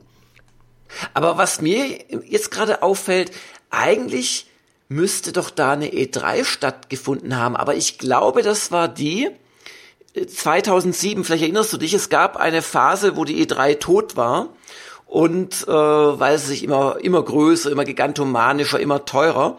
Und ich glaube, ja genau, 2007 war das. Da wurde das zu so einer Einladungs-only-Geschichte, die in mehreren Hotels und in einem Flugzeughangar äh, in Santa Monica stattgefunden hat. Und ich war drüben und es war eine ganz andere Sache als die normale E3. Und ich weiß noch, im besagten Hangar habe ich mir nämlich auch ähm, Hellgate London präsentieren lassen von, von Roper und so weiter. Das ist übrigens der Hangar, ich weiß nicht genau wie der heißt, Santa Monica, Blö, irgendwas Airfield, wo ständig der Harrison Ford seine Fast Crashes und, und beinahe und tatsächlichen Crashes baut, weil er da wohl in der Nähe wohnt. Und ähm, da kann ich mich noch gut dran erinnern, das, das war lustig. Und ähm, ja, da, da, da wundere ich mich, dass sie es nicht im Heft haben, aber ich glaube, die war damals auch im Juli. Es war ganz seltsam und ja, nach dieser Vorlauf und ja, ja, und nach dieser Veranstaltung haben sie es dann wieder richtig gemacht und doch wieder groß und in LA Center und so. Aber das, genau, ich glaube, die war einfach später in dem Jahr, sonst hätte die GameStar versucht, da was reinzubekommen. So, bevor wir uns von dieser GameStar-Ausgabe losreißen, wir kamen vorhin noch ein paar äh, schreckliche Erinnerungen wieder, als ich ganz unvorsichtig ins Editorial geguckt habe, nicht wegen der äh, Fotos von schönen Redakteuren, nein, da wurde nämlich ein Sonderheft äh, auch kurz vorgestellt und vor zehn Jahren wütete der unsägliche, nerventötende, idiotische Hype zu Second Life. Kann sich da noch jemand dran erinnern? Das war vor zehn Jahren die größte Nummer überhaupt, dieser und der größte Leben Fake der Weltgeschichte. Der größte Schwachsinn. Das Problem war nur, die Mainstream-Medien und damit leider auch die nicht unbedingt sich mit Spielen gut auskennenden äh, Manager in Verlagsführungsebenen. Ja, ja, ja. ja genau. genau. Wollte ich erzählen eigentlich, genau. Jeder musste das für Second Life machen und jeder brauchte eine Online-Existenz. Und ich möchte nicht wissen, wie viel Hunderttausende von Euros von irgendwelchen jung coolen Marketingmanagern in großen deutschen Konzernen da reingebuttert wurden, weil sie überhaupt nicht kapiert haben, was das bedeutet und was es ihnen bringt, nämlich nicht. Ich habe immer versucht, dann, dann zu erklären nach dem Motto, das ist das ist wie World of Warcraft nur ohne Spiel. Wo, wo ist ja. der Witz an der Sache? Und, und da, Grafik. Was da bei uns auch damals rumgeworfen wurde und an äh, Sonderhefte und äh, Magazine und Themen und da müssen wir was machen. Ja, es war also wirklich so, so, es ging dann relativ schnell auch wieder vorbei. Ähm, aber das hat sich eine Weile so eine Blase, die sich selbst getragen hat, dieser Schneeballeffekt nach dem Motto, es steckt nichts dahinter. Aber einer hat mal angefangen und cool und neu und dann, äh, ja, wie du schon gesagt hast, das war mal interessant mal, das irgendwann ähm, die Summe mal zu sehen, was da verpulvert worden ist an Geldern. Aber Second Life, ich glaube, ich hatte es einmal mir wirklich mal installiert, einfach weil ich musste, weil halt da auch Projekte besprochen worden sind und ich bin aus dem Augenrollen nicht mehr rausgekommen. Aber diese ganzen Avatar 3D-Welten haben doch nicht wirklich funktioniert. Auch dieses Sony, wie hieß das? Sony Home, PlayStation Home. ja, diese, ah. diese ganzen Selbstzwecksachen. Warum, wieso? Wo ist das Spiel? Ja. Genau. Jedenfalls, das Spiel haben wir gefunden vor 20 Jahren in PC Player 7, 97 nicht nur ein Spiel, viele interessante Spiele. Und es gab ihn dann endlich auch den Verlust. Seit Monaten reden wir in der Zeitreise drumherum. Immer erwarten wir ein Editorial-Gruppenfoto ohne Jörg zu sehen. Aber Jörg war nicht wegzukriegen. Nein, Ausgabe irgendwie. für Ausgabe. Er testete, er lächelte. Aber jetzt ist es passiert und du bist da ja ganz schön pumpig verabschiedet worden im Editorial-Text, oder? Ja, lies ruhig mal vor sogar ein kleiner Kasten, haben sie auch extra ein Foto von dir ausgesucht. Aber, aber eins, wo ich besonders grimmig schaue, oder? Wo du besonders, so besonders, äh, ja, also sehr, sehr, sehr gelangweilt genervt. So eine Mischung. Das ist ein interessanter, langer Blick übrigens. Aber auf jeden Fall. So gucke ich immer, wenn wir sprechen, aber du siehst es ja nicht. ja, das ist vielleicht ganz gut so. Also, jetzt kommt das Zitat. Jetzt kommt nicht, was ich über dich denke. Jetzt gebe ich wieder, was die PC Player über dich geschrieben hat. Mit Bedauern haben wir diesen Monat Jörg Langer Goodbye sagen müssen. Sein flehentliches Holt mich heraus, ich bin nicht freiwillig hier aus dem Abspann der vorletzten Multimedia-Leserbriefe fand Gehör bei einer reichen US-Firma, die ihm ein unverschämt gutes Angebot machte. Nein, es war nicht Microsoft. Anspielung an äh, den Boris Schneider-Abgang. Ja. Uns bleibt da nur zu sagen Tschüss und danke für den Fisch. Also und danke für den Fisch haben wir eigentlich immer nur gemacht, wenn, wenn Henrik Fisch irgendwo an oder abgestellt worden ist. Aber das, aber gut. Wie hast du das dann so empfunden? Also was war denn das mit, die, mit der reichen US-Firma? Welche Re Ressorte? Und nach dem Motto, das klingt so, als, als sei, du seist da mit Millionen äh, äh gelockt worden und der geldgierige Langer, der einzige ja, genau. Grund, warum er, oder? Ja. Wie hast du das damals empfunden? Warst du da betroffen? Nee, mich hat, mich, mich, also ich kann es irgendwo verstehen, weil ähm, es sind ja dann in, in den nächsten Wochen und Monaten die meisten der PC-Player-Redakteure dann doch zu uns gewechselt, oder zumindest die, die ich haben wollte. Und ähm, ja, das war, es war eine schwierige Phase für das Heft und es war auch blöd, weil da saßen natürlich noch Leute drin, die dann zu uns kamen. Das heißt, ich wusste eigentlich immer ganz gut Bescheid, was es so erzählt wurde. Es gab dann auch mal so ein denkwürdiges Meeting. Ich glaube, das darf man nach 20 Jahren erzählen, wo sie über Sonderhefte, hatten wir ja gerade schon äh, bei, bei Dingens geredet haben. Und ja, irgendwie die Sonderhefte laufen nicht. Aber ein gutes hatten wir. Hier dieses Strategiespiel-Sonderheft. Wir hatten das nochmal gemacht. Also es war sehr lustig aus der Ferne mitzubekommen. Aber also so so war es dann auch nicht. Also ich habe mich natürlich in aller Form da verabschiedet und also das war gerade blöd, alle die ich haben wollte. Ich habe natürlich schon überlegt, wen wollte ich haben von Genres her und so weiter, wer passt ins neue Team rein. Das heißt es nicht, dass die die nicht drüber gewechselt sind, irgendwie nichts konnten, nur so um Gottes Willen, also die konnten alle was. Aber ähm, ja, über dieses Editorial-Dingens habe ich mich jetzt nicht so gefreut. Ich glaube, ich habe auch bei meinem Abschlusszeugnis, habe ich glaube ich, mit Unterstützung der IDG Personalabteilung dann es selbst formuliert und unterschreiben lassen, weil die erste Fassung jetzt nicht so, aber uh, ich hatte ja auch uh, okay. niemanden, naja, ich hatte ja niemanden mehr, der mich überhaupt kannte als, als, als Mitarbeiter. Du warst ja weg, der Boris war weg, kannte mich ja niemand mehr du hast nicht zufälligerweise dein altes Zeugnis noch rumliegen. Da könnt, das, das können wir mal statt, statt diese langweiligen Spieletest-Zitate, könnte man. Ich glaube, die habe ich nicht mehr. Ich habe natürlich noch die zweite Fassung, die wir dann formuliert haben. Aber, ja, ja.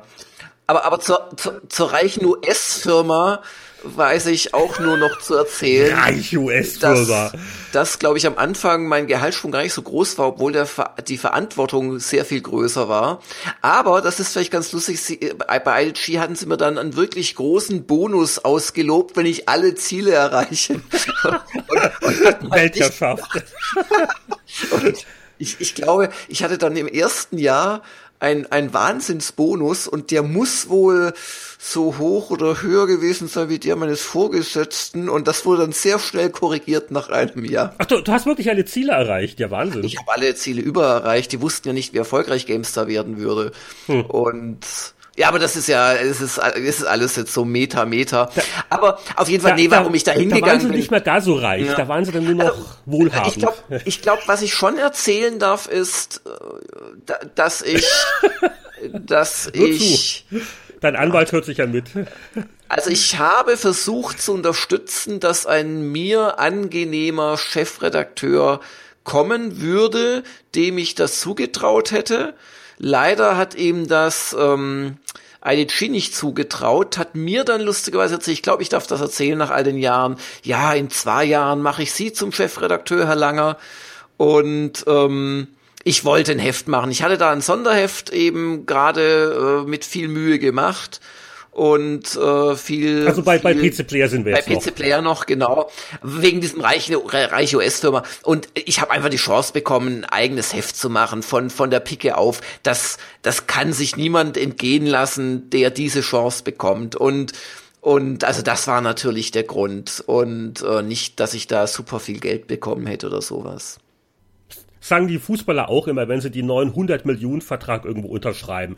Ja, wegen Geld mache ich das nicht, aber die Fans sind so toll und, und die Currywurst ist besser. Genau. Und, ja. Aber äh, wir wollen uns gar nicht zu lange damit aufhalten. Das Drama wird uns sicher noch ein paar Monate beschäftigen, weil ja auch irgendwann die Gamestar dann kommt und ach, wie schön. Aber in dem Monat gab es auch ein paar echt interessante Spieletests und die Titelstory. Hm. Äh, da hat man sich auch mal auf ein Spiel geeinigt, keine Collage diesmal, Dungeon Keeper. Ja. Fünf Sterne, Goldplayer. Ja, ja. alle und tolles Spiel, toll. passt alles. Interview mit Molyneux noch dabei. Und da haben sie wirklich einen guten Griff gemacht. Also in den Folgemonaten und Jahren war die PC Player nicht immer so glücklich beim Titelthema, fand ich. Aber das hat gepasst. Das war richtig gut es war auch ein Glücksfall, weil es war ja nun nicht nur ein lange aufgebauter Hype, es war ja auch dann eine angenehme Über Überraschung. Das war ja wirklich gutes Spiel und ich habe es vor nicht allzu langer Zeit ja dann auch wieder mal rausgekramt, glaube für die Retro-Gamer und ich hatte auch mal äh, das war äh, anderer Anlass auch mal ein Molyneux noch mal interviewt dazu. Ähm, also die ganze Entwicklungsgeschichte von Dungeon Keeper, das war ja ein endloses Drama, wo er dann am Ende Molyneux hatte ja schon gekündigt bei Electronic Arts, aber das Spiel war noch nicht fertig. Da wollte man es ja dann beerdigen. Molyneux wollte es doch unbedingt fertig machen. EA war das nicht recht, dass er dann in den Büros noch rumhängt, damit er nicht ja, dann ja. auch Mitarbeiter abwirbt, ne? Und ähm, dann wurde das ja bei ihm im Haus privat eigentlich erst zu dem Spiel. Genau, genau er gesagt, und gegen den Willen des Publishers, der dann davon profitiert. Ja, so ungefähr. Das, das war der Kompromiss, wobei erstaunlicherweise Electronic Arts hat sich darauf eingelassen. Das Spiel ist da nicht gestorben. Marino hat gesagt, wisst ihr was, wenn ihr mich nicht im Büro haben wollt, dann bringen wir die Entwickler halt zu mir ins Haus. Und dass da ein wirklich ähm, sicher nicht perfektes, aber doch sehr originelles, interessantes Spiel rausgekommen ist. Und das kann man auch heute noch spielen. Also Grafik hat ein bisschen gelitten, aber das ja. ist einfach witzig. Das Lustige ist, was mir gerade einfällt, äh, zu der Zeit war ja die damalige E3 und wir haben da schon fleißig Gamestar angepriesen und da hatten wir auch auf so einer Nullnummer, die hatte nur ein paar Seiten, die geheime Nullnummer ähm, von GameStar, hatten wir auch äh, Dungeon Keeper als Test drin und als Qua quasi Cover auch vorne drauf. Also, also das, das unterstreicht, glaube ich, nochmal, was für ein Riesenthema ja. das war vor 20 Jahren. Ja, aber auch sonst keine schlechte Ausgabe. Vielleicht sollte man aber zu Dungeon Keeper noch vielleicht den Martin Deppe zitieren, oh, ja, der die, damals die, frisch da war. Deppe geht immer. Genau. Bullfrog sei Dank, das Warten hat sich gelohnt. Der einfach mal ausprobieren Effekt zieht sich durch das ganze Spiel und ständig bricht der schwarze britische Humor durch. Nur zwei Punkte sind nicht gelungen. 3D-Grafik bei Ego-Ansicht und die Kämpfe laufen recht simpel ab. Und das stimmte, also man, also äh, jeder kennt Dungeon Keeper, oder? Also man, man hat ein Labyrinth äh, äh, gebaut, äh, ein unterirdisches, wo dann nicht der böse Dungeon Keeper geschrottet werden müsste, das war man selbst, sondern es kamen Helden rein und die musste man schrotten. Und man hat halt seine Kreaturen so à la Molyneux halt mit so einer großen Hand rausgenommen aus dem Spielfeld quasi und woanders wieder reingeworfen. Und wenn man sie auf den Gegner geworfen hat, dann haben die halt ein bisschen Peng, Peng, Peng gemacht, also im Nahkampf natürlich nur. Und dann hat halt eine Seite obsiegt. Und das, das meinte Martin hier. Und ich ähm, schließe noch mit seinem Zitat. Im folgenden Getümmel habe ich kaum noch Chancen, entscheidend einzugreifen ja, war halt auch ein Aufbauspiel im Wesentlichen. Das, das, war aber auch mit das Besondere am Spiel. Es war halt kein traditionelles Echtzeitstrategiespiel, wo ich jetzt eine Einheit anklicke und ich gebe Befehle. Das war während der Entwicklung auch mal eine Überlegung, aber es hat halt dann am Ende dieses indirekte gehabt, ja, wo du halt die abwirfst, aber du vertraust der KI. Ein bisschen Taktik war dabei, weil es, es gab durchaus auch Fernkämpfer. Ich glaube, die, die Zauberer äh, haben von hinten immer Feuerbälle geworfen.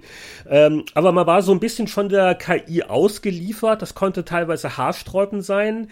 Aber das, das war halt das Spielgefühl. Es ist, es, also, es ist sicher richtig. Äh, die, für einen richtigen Strategen waren die Kämpfe äh, vielleicht nicht ideal, aber ähm, es passte ganz gut und du konntest ja immer auch noch ein bisschen eingreifen aus deiner göttlichen Perspektive mit, mit den Zaubern noch. Ja, genau. Und, und das hat natürlich dann schon, also das waren schon kleine Kritikpunkte, die waren sicher nicht falsch und ja, die, die Ego-Ansicht, die war wirklich mehr ein Gag und ähm, war auch eine Sache, wo Molyneux im Nachhinein meinte, also da hätte man noch ein bisschen mehr Zeit reinstecken sollen, da hätte man mehr draus machen können. Ähm, aber äh, ja, also wer es, äh, wer jetzt mal wieder dran denkt, das kann man ja immer noch auch holen sich über GOG und so. Und wenn man dran denkt, ich glaube mit Alt R die äh, relativ höhere Grafikauflösung einzuschalten, dann ist es immer noch ganz gut spielbar. Und für, für 20 nee, Jahre nee, schönes, altes schönes Spiel, kann man gar nichts sagen. Ja, dann Imperium Galactica ähm, wird vielleicht nicht jedem was sagen, war aber eins der besseren 4X Weltraumspiele, hat vier Sterne bekommen, habe ich damals äh, ganz gerne gespielt, da ich gerade kein aktives Heft hatte, eher so ein bisschen privat auch, aber durchaus, durchaus auch das seine vier Sterne wert gewesen. Echtzeitstrategie gab es natürlich auch an allen Ecken und Enden. Da ist mir aufgefallen, vor 20 Jahren eine 5-Sterne-Wertung für eine europäische Produktion Earth 2140. Das wurde ja, glaube ich, auch noch fortgesetzt. Wurde damals viel beachtet, hatte wohl auch tolle Grafik. Topware war der Publisher. Ich glaube, das Entwicklungsteam kam aus Polen. Und das ist so ein Ding, das habe ich nicht gespielt. Ich fand nur interessant, wie der Volker Schütz in seinem Meinungskasten doch ganz gut meckert, aber da sind doch wieder fünf Sterne rausgekommen.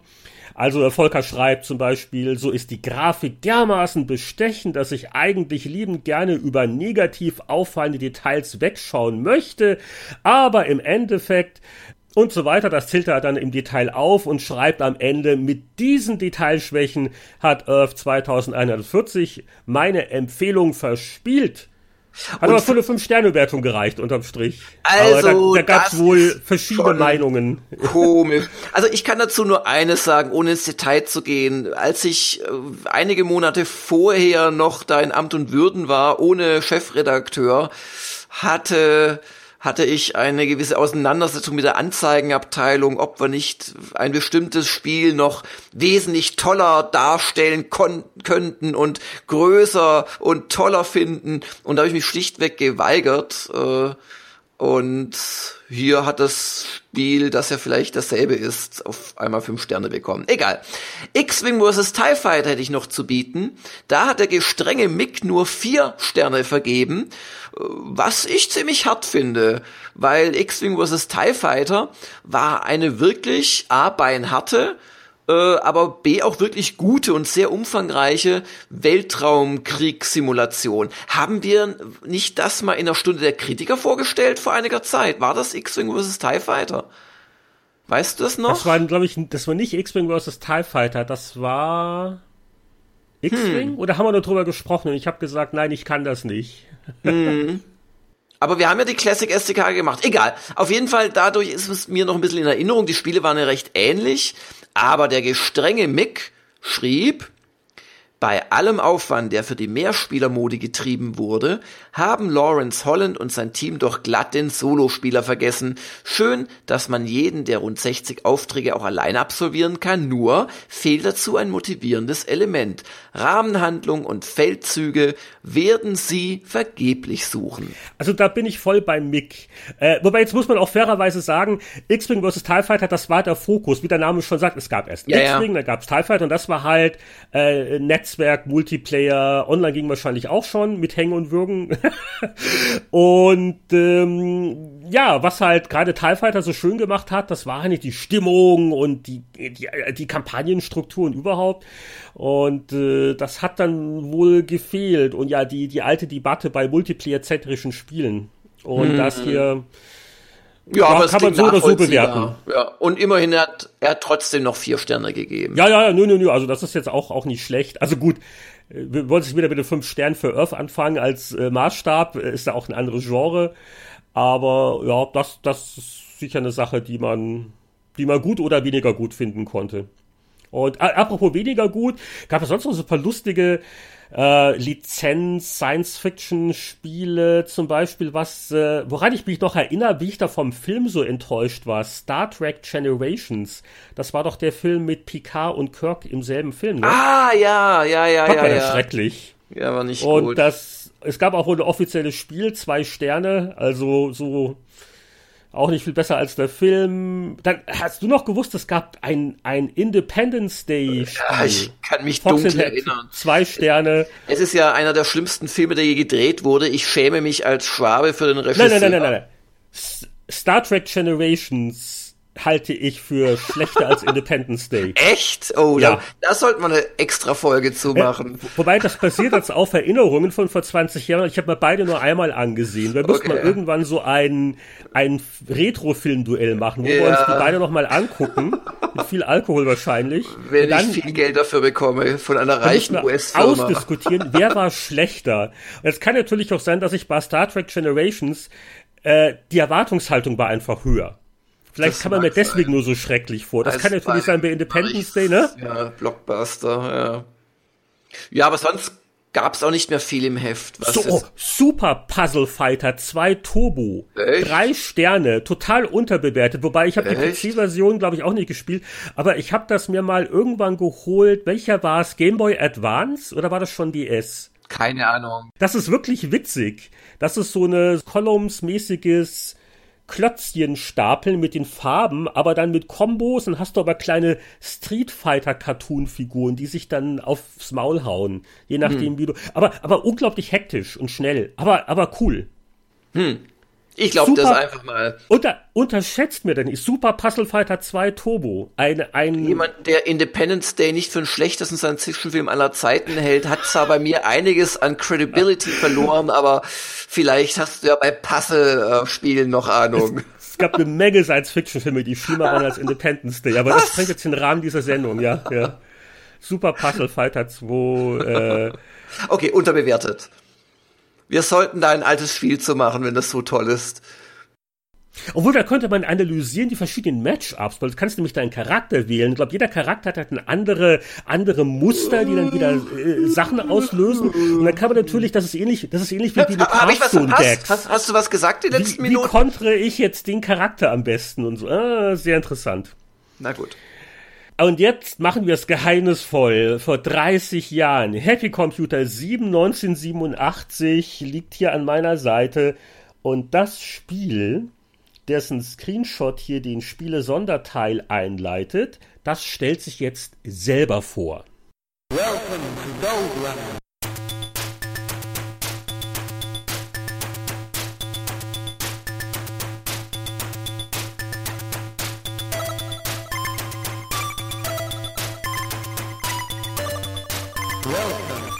Ja, es klingt ein bisschen anders als in meiner glorifizierten Erinnerung. Gold Runner hatte ich irgendwie so im Kopf, weil das, dieser, dieser, dieses Sample hat mich äh, nicht zum ST, sondern zum Amiga gebracht, weil das erste Mal, als ich einen Amiga 1000 so richtig live gesehen habe, wurde mir voller Stolz von dessen neuem Besitzer, weil das war ja so teuer die Kiste damals, ähm, wurde mir Gold Runner äh, gezeigt. Und dieses Sample und dann diese geile Grafik mit dem großen Raumschiff, ah, da wusste ich einfach in dieser Sekunde der C64, den ich so geliebt hatte und wo ich auf hunderten von beidseitig bespielten Disketten wahre Software-Schätze angehäuft hatte, dieser Commodore-Rechner war in diesem Moment nicht mehr gut genug für mich. Das, ah, das ist, ist ja witzig, weil das, das war, das war für uns doch das, das Atari ST ja, ja, war Spiel. Auf dem Amiga ja, ja. war das ja nichts Besonderes, weil der Amiga, da konnte ja scrollen, das wusste man ja. Aber auf, auf dem ST hieß es ja immer jahrelang, ah, da kann ja nicht scrollen, da kann nicht scrollen. Und dann hast du wirklich so dieses Hochgeschwindigkeits-Scrolling gehabt. Ich meine, das scrollte so schnell, dass es für die Spielbarkeit nicht unbedingt toll war, weil man dann sehr leicht gegen irgendwas angeknallt ist. Ja, Aber und gut, die, die also Maussteuerung war auch hypersensibel irgendwie, glaube ich, wenn ich mich entsinne. Ja. War, das, war das Maus? Weiß ich gar nicht mehr. Haben wir das nicht mit einem Joystick gesteuert? Nee, auf dem Amiga habe ich es mit Maus gespielt. Naja, das hat wahrscheinlich nicht geholfen, oder? Ja, ist, nee, äh, überhaupt nicht. Ja, es war auf jeden Fall, ähm, passte das zu einem Thema, das, wir haben gesagt, ST-Action, waren, waren auch ein paar andere ähm, große Tests auf dem Atari ST, naja, groß im Rahmen der Möglichkeiten eines äh, Sonderteils mit wenigen Seiten.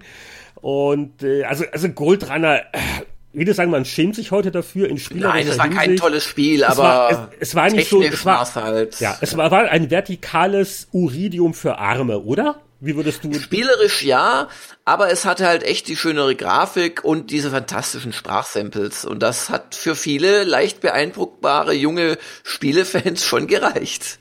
Äh, es, es, es war schon sehr cool, weil nicht nur dieses äh, leicht nach Erkältung klingende äh, Sprachausgabe Brimborium, sondern ich glaube, die Musik, die dazu gespielt wurde, war auch äh, war von Hubbard, wenn ich mich nicht täusche. Also die Musik war auch wirklich cool und dann die Samples und da hat es dann eigentlich kaum gesteuert, dass man immer so rauf und runter und ein bisschen Peng Peng und, und überhaupt.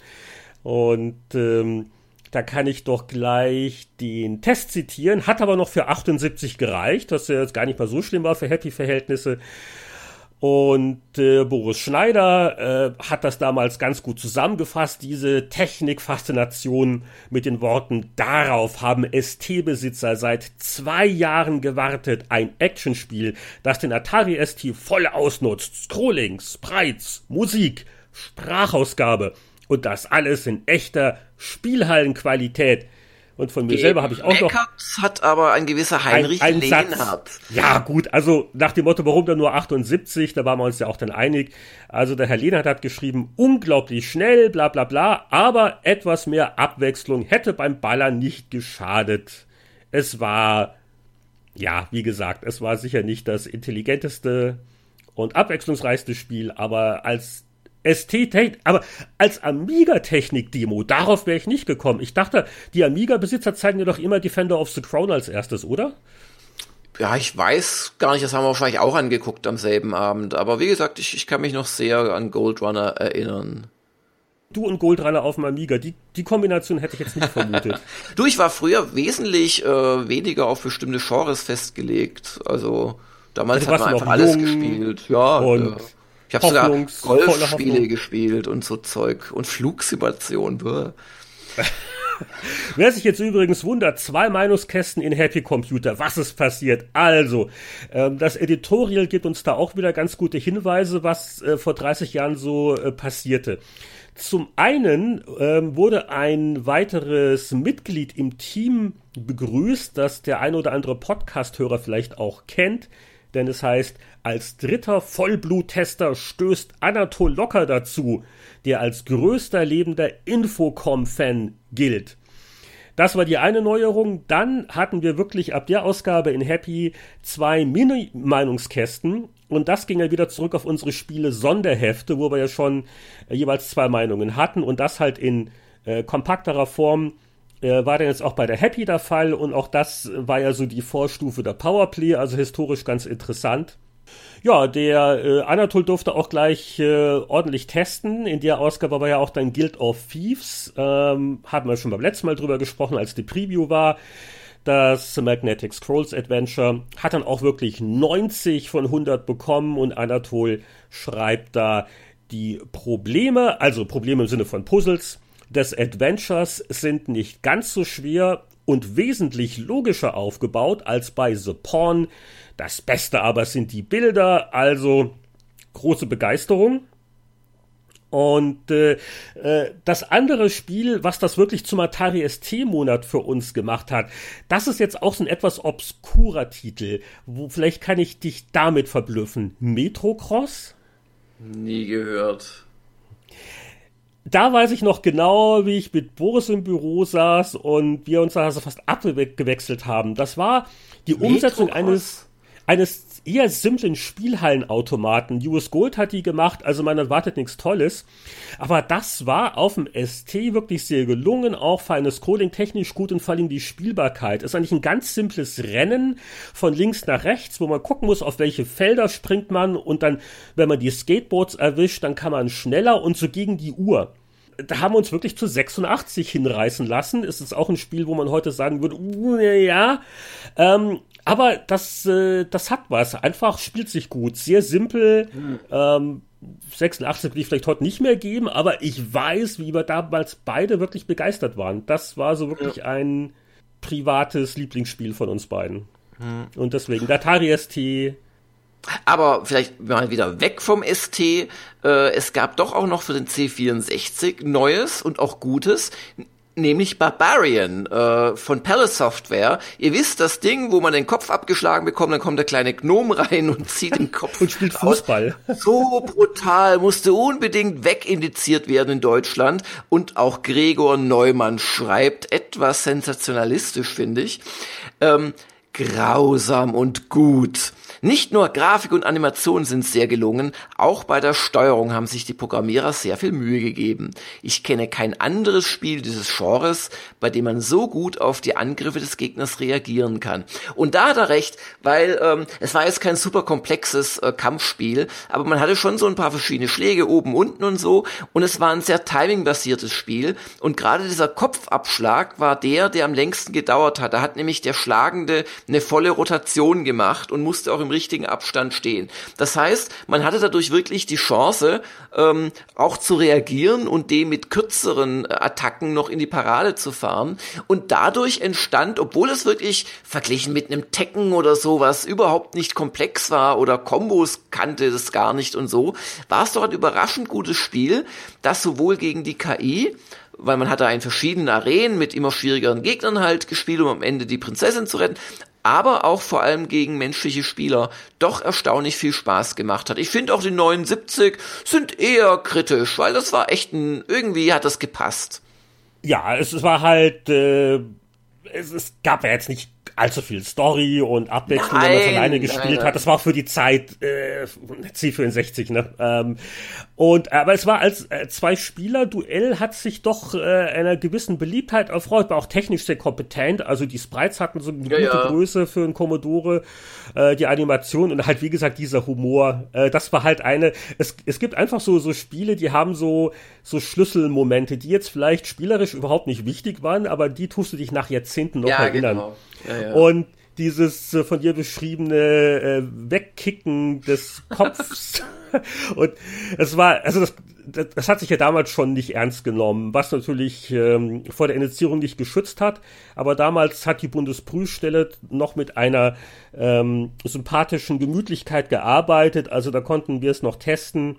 Äh, wenn sowas halt indiziert wurde, bevor der Test erschien, war das nicht ganz legal und da gab es dann Probleme. Aber deswegen äh, hm. konnte. Und ich weiß, also gerade der Gregor war das schon ein bisschen empfindlich, also ist nicht negativ gemeint, äh, bis äh, nach dem Motto, also äh, Gewalt in Spielen überhaupt und dass er äh, trotzdem das so lobt und die spielerischen Qualitäten so betont, das äh, spricht wirklich dafür, dass das ein sehr, sehr solides äh, Spiel war und ich weiß noch, ich war mal bei Palace Software zu Besuch gab es dann starken Tee mit Milch und, ähm, und man hat nett geplaudert und überhaupt. Und äh, der Stolz der Programmierer war das äh, signierte äh, Pin-Up-Poster von Maria Whittaker. Ah, das war das Page-Free-Model, ja, das ja. dann ähm, für Promo-Zwecke und dann auch, äh, ich glaube bei Barbarian 2 dann auf dem Cover, aber schon beim ersten, ich weiß gar nicht mehr, eingesetzt worden ist. Mhm. Eine äh, an Barbarian ja, 2 habe ich jetzt keine bleibenden Erinnerungen. Ich glaube, das war dasselbe in Grün mit mehr, ja, mit mehr Reden oder genau. So. Das ja. war ja nicht mehr ganz so aufregend, war auch ein bisschen dann schon auch mehr so mit 16-Bit und überhaupt, aber ja, bei den kleineren Tests sind noch auch ein paar lustige Sachen. Also als Beispiel nur Mario Brothers für den Commodore 64. Was war da passiert? Ja, Ocean hatte äh, Lizenzen für ältere Nintendo-Titel erworben und das ist das erste Spielhallen Mario Brothers, mm. das da umgesetzt worden ist. War ein relativ einfaches Spiel, also nicht zu verwechseln mit Super Mario Bros., aber nett und überhaupt und hat dann 64 von 100 bekommen. Aber, aber, aber mal ehrlich, am C64-Spiel 64 Punkte zu geben, das war doch eigentlich auch nicht erlaubt, oder? Ich, ich muss es gerade noch mal nachblättern. Da, da, mal, also da, da, denkt sich doch jeder, nein, eigentlich wäre es eine 63 gewesen, aber er wollte unbedingt eine 64 hinschreiben. Nein, nein, das ist schon. Ähm ich, ich, verlange, ich verlange eine unabhängige Kommission, die untersucht im, im, im Lebenszyklus der Happy Computer, ob die C64-Spiele überproportional häufig mit 64 bewertet wurden. Jawohl. Ich glaube, hier, also es ist auch schön begründet, warum nur 64, weil das ist ja eigentlich als Zwei-Spieler-Spiel ganz witzig, aber Boris hat da hier zum Beispiel geschrieben, äh, Umsetzung kann mich nicht begeistern, denn technisch ist sie nicht gerade berauschend. Außerdem sind Mario und Luigi nur sehr schwer zu steuern. Die Automatenversion ist da eindeutig besser. Siehst du mal. Haben wir uns schon was dabei gedacht. Hm. Gibt natürlich aber genau ich glaube, ansonsten haben wir die, die 64 eher, eher gemieden bei 64er-Spielen. Okay. Ja, das ist so. Ja, und am Ende bin ich noch über was gestolpert, was ich ganz vergessen hatte. Boris und ich hatten wohl zusammen damals äh, Brian Fargo und Bill Heinemann von Interplay interviewt. Eine lange Geschichte ab Seite 88. Und das war zu einem Zeitpunkt, wo Interplay an The Bard's Tale 3 arbeitete. Das war noch nicht draußen, also da so erste Infos und Rückfragen und alles Mögliche, so ganz interessante Einblicke dazu, wie, äh, wie man so damals drauf war bei Interplay und das Verhältnis mit Electronic Arts und so weiter und so fort. Und so, wo der Brian Fargo ja irgendwann in den Ruhestand gehen will, da war er noch äh, am Alter, Anfang. Erst muss er noch ein Bart's Tale 4 rausbringen und. Stimmt, der Kreis schließt sich, ne? Also vor 30 Jahren haben wir auf Bart's Tale 3 gewartet und jetzt kam er neulich, glaube ich, die Meldung, dass der Bart's Tale 4 ein bisschen später kommt. Also. Uh. Aber jetzt beschließen wir doch diesen Zeitsprung damit, dass wir Jörg einen Jugendtraum erfüllen. Nachdem er damals von Goldrunner auf dem Amiga so beeindruckt war, wollte er schon immer mal eine äh, kleine Dichterlesung machen. Und äh, Jörg, ähm, du wirst jetzt ja. uns vortragen. Also es ist für mich ein besonderer Moment. Rosa. Ja. Ähm, Prosa von Ja. der Packungsrückseite. Das ist ja fast eine Ja. Rubrik, das ist doch ein guter Name. Packungsrückseiten. das sollten wir öfters machen, aber die lohnt sich besonders. Und ich habe wirklich mehrere Wochen lang in einem tibetanischen Kloster meditiert, um diesen Text vorlesen zu können. Es ist dem Ganzen noch eine Interpretation von mir vorausgegangen, weil er ist nicht einfach zu verstehen. Ich versuche mein Bestes. Gold Runner. Er wird mit dem letzten Feind kämpfen. Er muss vernichten. Er muss den Weg für die Erdflotte durch die Ringe bahnen. Er ist härter als Stahl. Er ist härter als Eisen. Er ist Gold Runner. Sie sind unbarmherzig. Sie sind allmächtig. Nur einer ist wert, den Titel Gold Runner zu tragen. Nur einer kann die Menschheit in das goldene Zeitalter führen. Nur einer kann diesen entscheidenden Kampf gewinnen. Sind Sie es? Also bitte, das ist doch der Hammer. Also jetzt muss ich äh, kurz erklären, immer wenn Jörg übersteuert, weil er Goldrunner gebrüllt hat, dann liegt das daran, weil das in Großbuchstaben gedruckt ist. Und jetzt müssen wir das noch interpretieren. Jetzt machen wir noch eine Stunde Ja. Buchclub.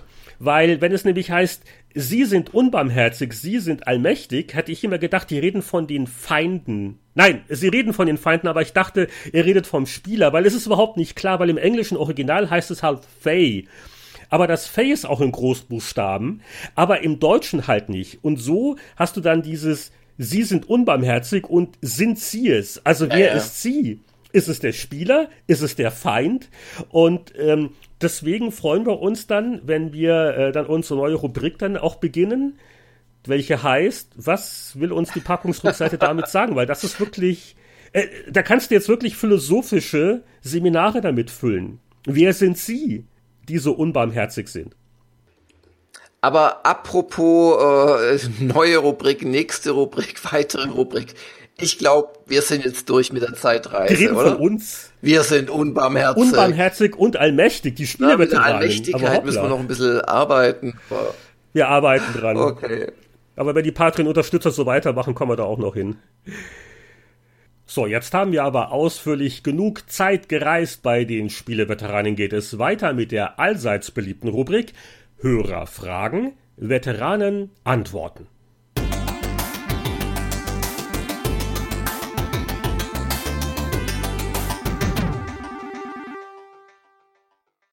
Und jetzt begrüße ich einen weiteren Veteranen in dieser Podcast-Episode und es handelt sich um den Original Mick Schnelle.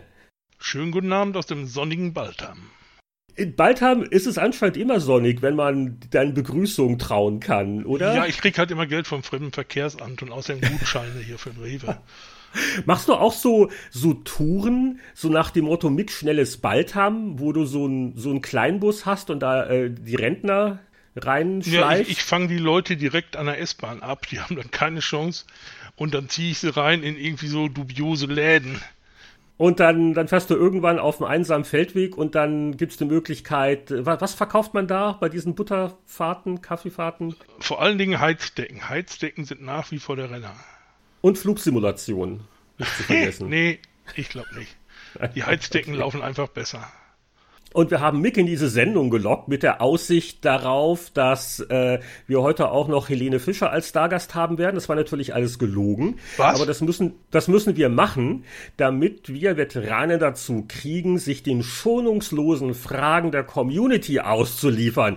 Denn es ist natürlich jetzt Hörerfragen, Veteranen Antwortenzeit. Und das ist ein Format, das äh, vor allen Dingen unsere Patreon-Unterstützer schon gut kennen. Äh, wir haben jetzt aber mal ein bisschen rumgedreht im Kalender, damit einfach das mal rotiert und wir diese schöne Rubrik jetzt auch mal im Free-Podcast für alle haben. Also, wir fangen mal an mit was äh, relativ harmlos. Ich, ich, ich fange mal mit einer Frage von mir an. Wir haben es vorhin zwar schon Smalltalk äh, gehabt, aber da, da saß quasi der Chris Hülsbeck auf deinem Stuhl. Aber jetzt frage frag ich dich kurz zu Beginn, wenn wir dich schon wieder mal dabei haben, was wird denn gerade so gespielt? Du hast ja immer so ganz putzige, so Wirtschaftssimulationsgeheimtipps oder Ich habe ein Spiel, das ist eigentlich gar kein Geheimtipp, nur dass es inzwischen auf dem iPad zu haben ist, ist ein Geheimtipp.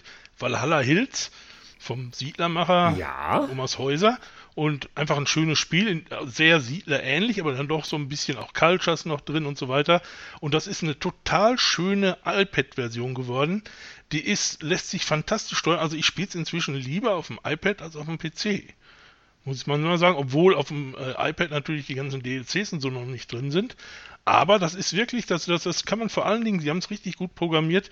Äh, wenn ich da mittendrin spiele, drücke ich einfach auf den Knopf, wenn ich was anderes machen will und er hat es gespeichert. Ich muss mich nicht drum kümmern, gar nichts. Und einfach so zack, zack, und dann kann man auch beim Fernsehen, oh, ist eine langweilige Werbepause oder was weiß ich, die Helene kommt doch nicht. Und dann kann man einfach da raus und, und, und weiterbauen und ja, macht wirklich Spaß und kostet 4,50 Euro. Das muss man oh, auch das machen. ist ja noch mal um einiges günstiger als die PC-Version, ne? Ja, deutlich. Ich glaube, die PC-Version kostet 20 Euro oder irgendwie sowas. Aber also, ist es dasselbe Spiel oder, oder haben sie jetzt da irgendwie Mikrotransaktionen noch eingebaut oder nein, irgendwas abgespeckt? Nein, nein, völlig links. Es ist grafisch ein bisschen schlechter, aber jetzt nicht wirklich schlecht oder so, ist halt ein iPad. Aber ansonsten ist da alles genauso drin, wie man es kennt. Also, äh, Valhalla sagt man natürlich noch was. Wir hatten ja auch da ein Interview gehabt letztes Jahr und was nicht alles. Und wir haben auch schon drüber gesprochen. Aber dass es eine iPad-Version gibt, war mir jetzt auch neu. Und jeder andere, der mithört, kaufen, kaufen, kaufen, wenn ihr ein iPad habt oder kein iPad habt. Ich meine, ich verdiene daran jetzt nichts, aber ich finde es einfach, da haben Leute ein tolles Spiel gebracht, wollen 4,50 Euro dafür haben. Die kann man nur echt nicht im Regen stehen lassen. Das kann man sich auch mal kaufen, wenn man gar kein iPad hat, um die äh, ja. deutschen Entwickler zu unterstützen, die so, ne? Einfach Toll. mal so. Einfach mal so sind auch die Fragen auf uns eingeprasselt. Ich fange mal an mit was Pflegeleichten. Das ist Und zwar Jörn möchte gerne von Mick wissen, von welchem Spiel aus den 80er oder 90er Jahren würdest du dir ein Remake wünschen? Entweder F-15 2 oder aber das schöne alte Gunship. Ordentlichen, schönen Version, gut spielbar und also beides halt Microprose-Simulationen und die haben mir seinerzeit schon tierischen Spaß gemacht. Ich spiele F-15-2 sogar heute noch ab und an. Und ich hatte damals vor allen Dingen, äh, äh, nee, falsch. Ich hatte die, die PC-Version, genau. Äh, wie gesagt, es ist ein Ding, wenn man das einfach grafisch mal aufbauen könnte. Ich glaube, da hätten auch viele Leute so Spaß dran, weil das ist halt immer noch Spiel und nicht zu viel Simulation. Aber man glaubt trotzdem, man hätte irgendwie was geleistet. Was war denn das letzte offizielle Gunship? Gunship 2000 oder gab es da dann noch ja, mal eins? Nee, es gab noch Gunship 3. Das war allerdings von Gott weiß ihm anderes, fehlerbehaftet ohne Ende. Und äh, das wollen wir alle nie wiedersehen. Also Gunship 2000 war schon deutlich simulationslastiger und da musste man schon wirklich mehr tun. Vor allem ganz schlimm war in Gunship 2000, da konnte man auch in der Antarktis fliegen und das war natürlich alles weiß und man sah nicht, wie hoch man war. Das ist ein bisschen blöd. Ist es ein Grafikkartenfehler oder ist es die realistische Landschaftsgrafik? Ja, genau. Und dann, und dann, dann kommen die Spieletester und meckern, farbarme Grafik im Antarktis-Level. Zu weiß. Okay. Dann haben wir eine Frage von Steffen Görzig. Eine Frage bewegt die Nation, Mick. Was geschah damals wirklich mit den Engländerinnen? Okay, das ist, glaube ich, eine Scherzfrage. Das bezieht sich wohl auf deine Geständnisse mit dem Nachtleben mit irgendwelchen unschuldigen PR-Sprecherinnen. Mit einer davon hatte ich letztens noch Kontakt. So ist es ja oh. nicht. Also ist, eigentlich ist es eine Amerikanerin, keine Engländerin. Okay. Und die ist irgendwas Wichtiges bei Disney inzwischen nach. Die haben alle Karriere uh. gemacht, nur ich nicht. Und äh, eine Frage in die Runde vom Steffen. Mir gefallen eure kurzen Buchbesprechungen sehr gut. Bei Gelegenheit gerne wieder. Okay. Oh, und dann hat er noch einen, einen schönen Satz noch Richtung Mick. Lieber Mick, mit deinem Lieblingsthema Simulationen ist es ein bisschen wie mit den kirgisischen Holzschnitzereien aus dem 10. Jahrhundert. Es gehört schon irgendwie zum Thema Kunst dazu, ist aber leider völlig uninteressant, wollte sagen, doch sehr speziell. Das ist sehr schön, aber mein Lieblingsthema sind ja gar nicht die Simulationen, sondern die kleinen Engländerinnen. Also da werden ganz andere Sachen geschnitzt. Okay. Hast du, hast du einen aktuellen Buchtipp, wo es gerade angesprochen worden ist? Ich kann das sagen, was ich gerade mal wieder lese. Das ist der Armageddon-Zyklus von Peter F. Hamilton. Das ist ein gigantisches Science-Fiction-Epos, 6000 Seiten äh, wie gesagt, auf sechs Bücher verteilt, aber total bunt. Also, also dieses Buch, das, das liest man auch immer wieder, ist auch nicht schwierig zu lesen, also ist halt nur lang. Und der Typ, der zaubert alle Ecke irgendwas aus der Tasche raus über, über eine gigantische Verschwörung oder, oder Sache im, im ich will es jetzt nicht verraten, die da irgendwo intergalaktisch passiert, bringt aber auch komplette Kolonisierung von einem Planeten. Ich habe mal so drüber nachgedacht, aus dem Spiel könnte man mindestens vier richtige Spiele machen, ohne dass die Entwickler dafür irgendwas selber noch recherchieren müssen. Da steht da alles drin. Mhm. Aufbauspiel, Actionspiel, da ist alles drin. Also kann ich sagen, also sagt der Armageddon-Zyklus von Peter F. Hamilton. Aber du, du, du, gehst nicht mal an kleine Sachen ran, also, äh, also unter Telefonbuchumfang. Doch, ich habe jetzt ein, Buch, ein Buch gewonnen, ein Krimi. Bei Facebook gibt es ja immer so, so, der Autor, der eher unbekannt ist, verlost seine Bücher und da mache ich immer gerne mit. Und das ist so ein 280 Seiten Krimi, den habe ich aber noch nicht da. Da muss ich mal gucken. Vielleicht äh, ist da ja auch mal was Gutes bei. Mit Spielen hat die nächste Frage ein bisschen was zu tun, und zwar äh, Mahoney möchte gerne wissen, war Mick als ausgewiesener Simulationsexperte eigentlich bei der Bundeswehr? Falls ja, nein, was waren seine Gründe? Pro, Kontra, Wehrdienst, Zivildienst oder war Mick am Ende gar von der Wehrpflicht befreit? Also, mit deinen ganzen Panzeranekdoten und so, das ist eine gute Frage, ne? Ja, also Jetzt muss man, das ist ja schlimmer gefragt als damals beim, beim, beim, wie hieß diese Kommission noch, vor der man da trinkt? Egal. Äh, es ist so, Ach, ich diese war, Gewissenskommission. Genau, der, irgendwie, Motto, die, die hatten ja auch so Fragen drauf. Ah, ja. Warum wollen sie denn nicht auf Leute schießen, die ihnen nichts persönlich getan haben. Ihre Freundin steht im Wald, sie haben daneben und mit einem Panzerabwehrgeschütz, was tun sie, wenn jemand kommt und sie vergewaltigt? Das gab's mal ein Lied von Bab, da, da ging es darum. Dann ging es am Schluss Kreiswehrersatzamt, jetzt wirst du umgelangt und so weiter. Na egal. Nee, auf jeden Fall, ich war gar nicht da, ich war aber auch gar nicht böse. Ich habe einfach äh, das Ganze verschoben. Also ich habe gesagt, ich studiere erstmal. Und ich komme dann auch irgendwann vielleicht mal. Und bis 27 wäre es normalerweise gewesen, dann hätte ich auf jeden Fall gemusst. Aber, hey, wir sind ja ganz schlau, ich konnte ja in die Zukunft sehen, da gab es die Wiedervereinigung. Und plötzlich hatten die viel zu viele Soldaten für Dings. Und da habe ich irgendwann so ein Briefchen gekriegt und äh, da stand dann drin, nee, wir wollen dich nicht. Und das habe ich dann genutzt, um mich damals beim Joker zu bewerben, weil ich konnte mich ja vorher nie bei einer richtigen Firma bewerben. Ich hätte ja jederzeit zur Bundeswehr kommen müssen. Und so war das. Ich war also nie da. Ich sage auch immer, das ist für beide Seiten, wirklich für beide Seiten gut gewesen, dass wir uns nicht getroffen haben. Ich bin nicht der Typ, der Autoritäten, die er nicht schätzt, gerne gehorcht.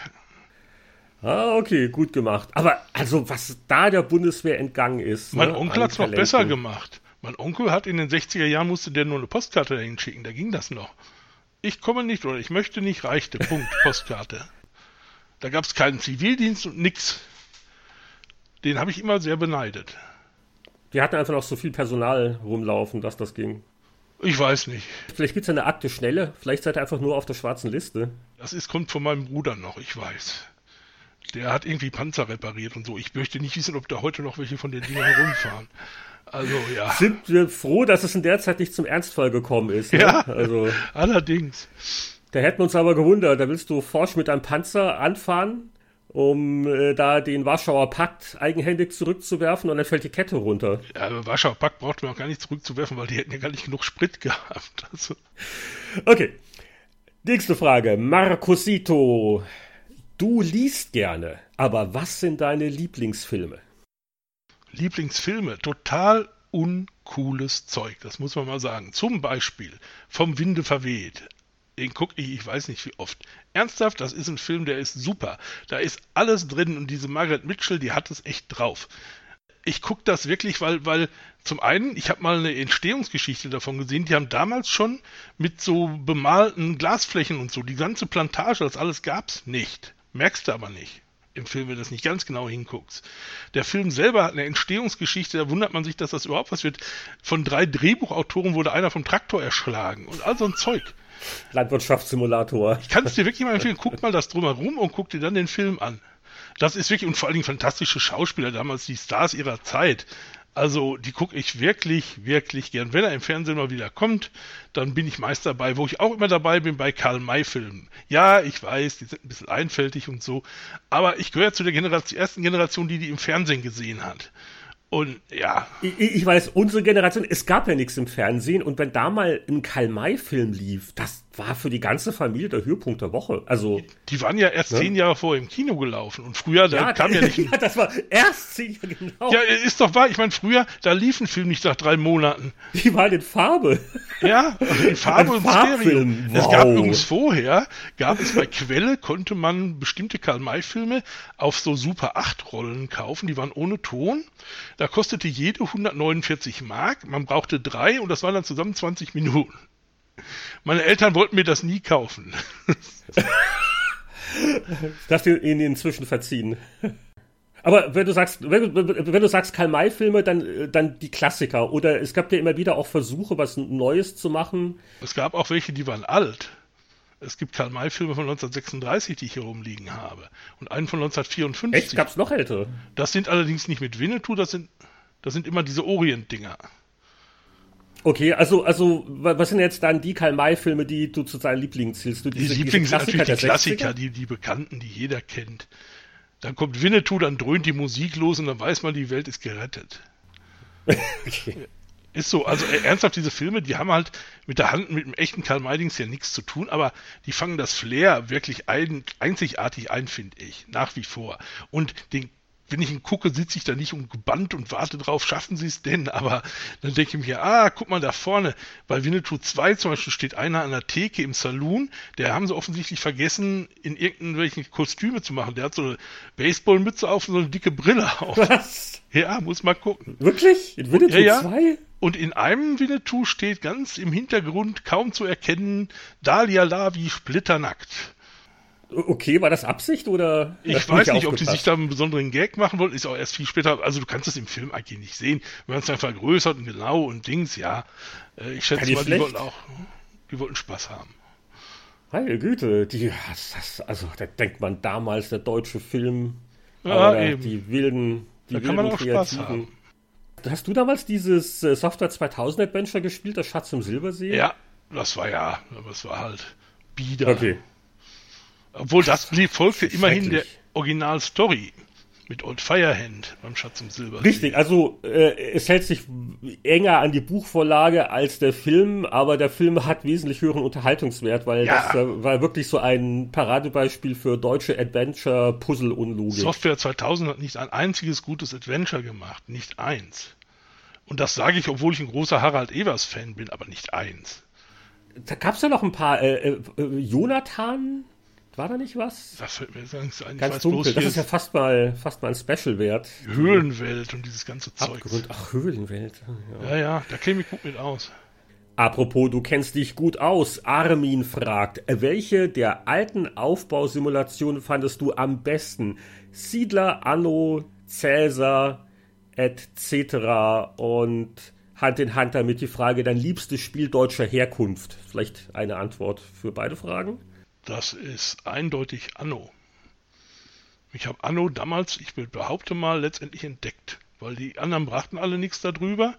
Keine einzige Dings hier in der, in der, in der PC äh, Games, da war so ein Beileger, bei denen hatten die halt für teuer Geld gekauft. Und ich habe gesagt, das ist ein super Spiel, habe mich noch mit Jörg angelegt, der das erstmal nicht so sah. Und habe sein Dings, und dann war die Anno-Ausgabe, glaube ich, eine unserer bestverkauften Ausgaben, die wir überhaupt je hatten. Und also Anno ist, ist, ist, ist, ist ein tolles Spiel. Ich glaube nicht mal, dass die Entwickler damals, die Max-Designer und, und Sunflowers da drin, selber erkannt haben, was äh, ihr Spiel eigentlich ausmacht. Also, das, das, das war einfach, das hatte auch ein ganz eigenes Flair. Das, das, das war so richtig so ein grunddeutsches, positives, schönes Spiel. Da lief die Musik und das konnte man Ewigkeiten spielen. Und das kann man auch heute, also ich spiele heute am liebsten Anno 1404, ich finde das ist das beste Anno, was es gibt. Und eigentlich auch das beste Aufbauspiel, wenn wir es jetzt, um die eine Frage noch zu beantworten. Und das spiele ich, wie gesagt, immer noch. Ich habe es irgendwann mal bei GOG neu gekauft, habe sogar einen Trick rausgefunden, wie man das auf Deutsch umstellt.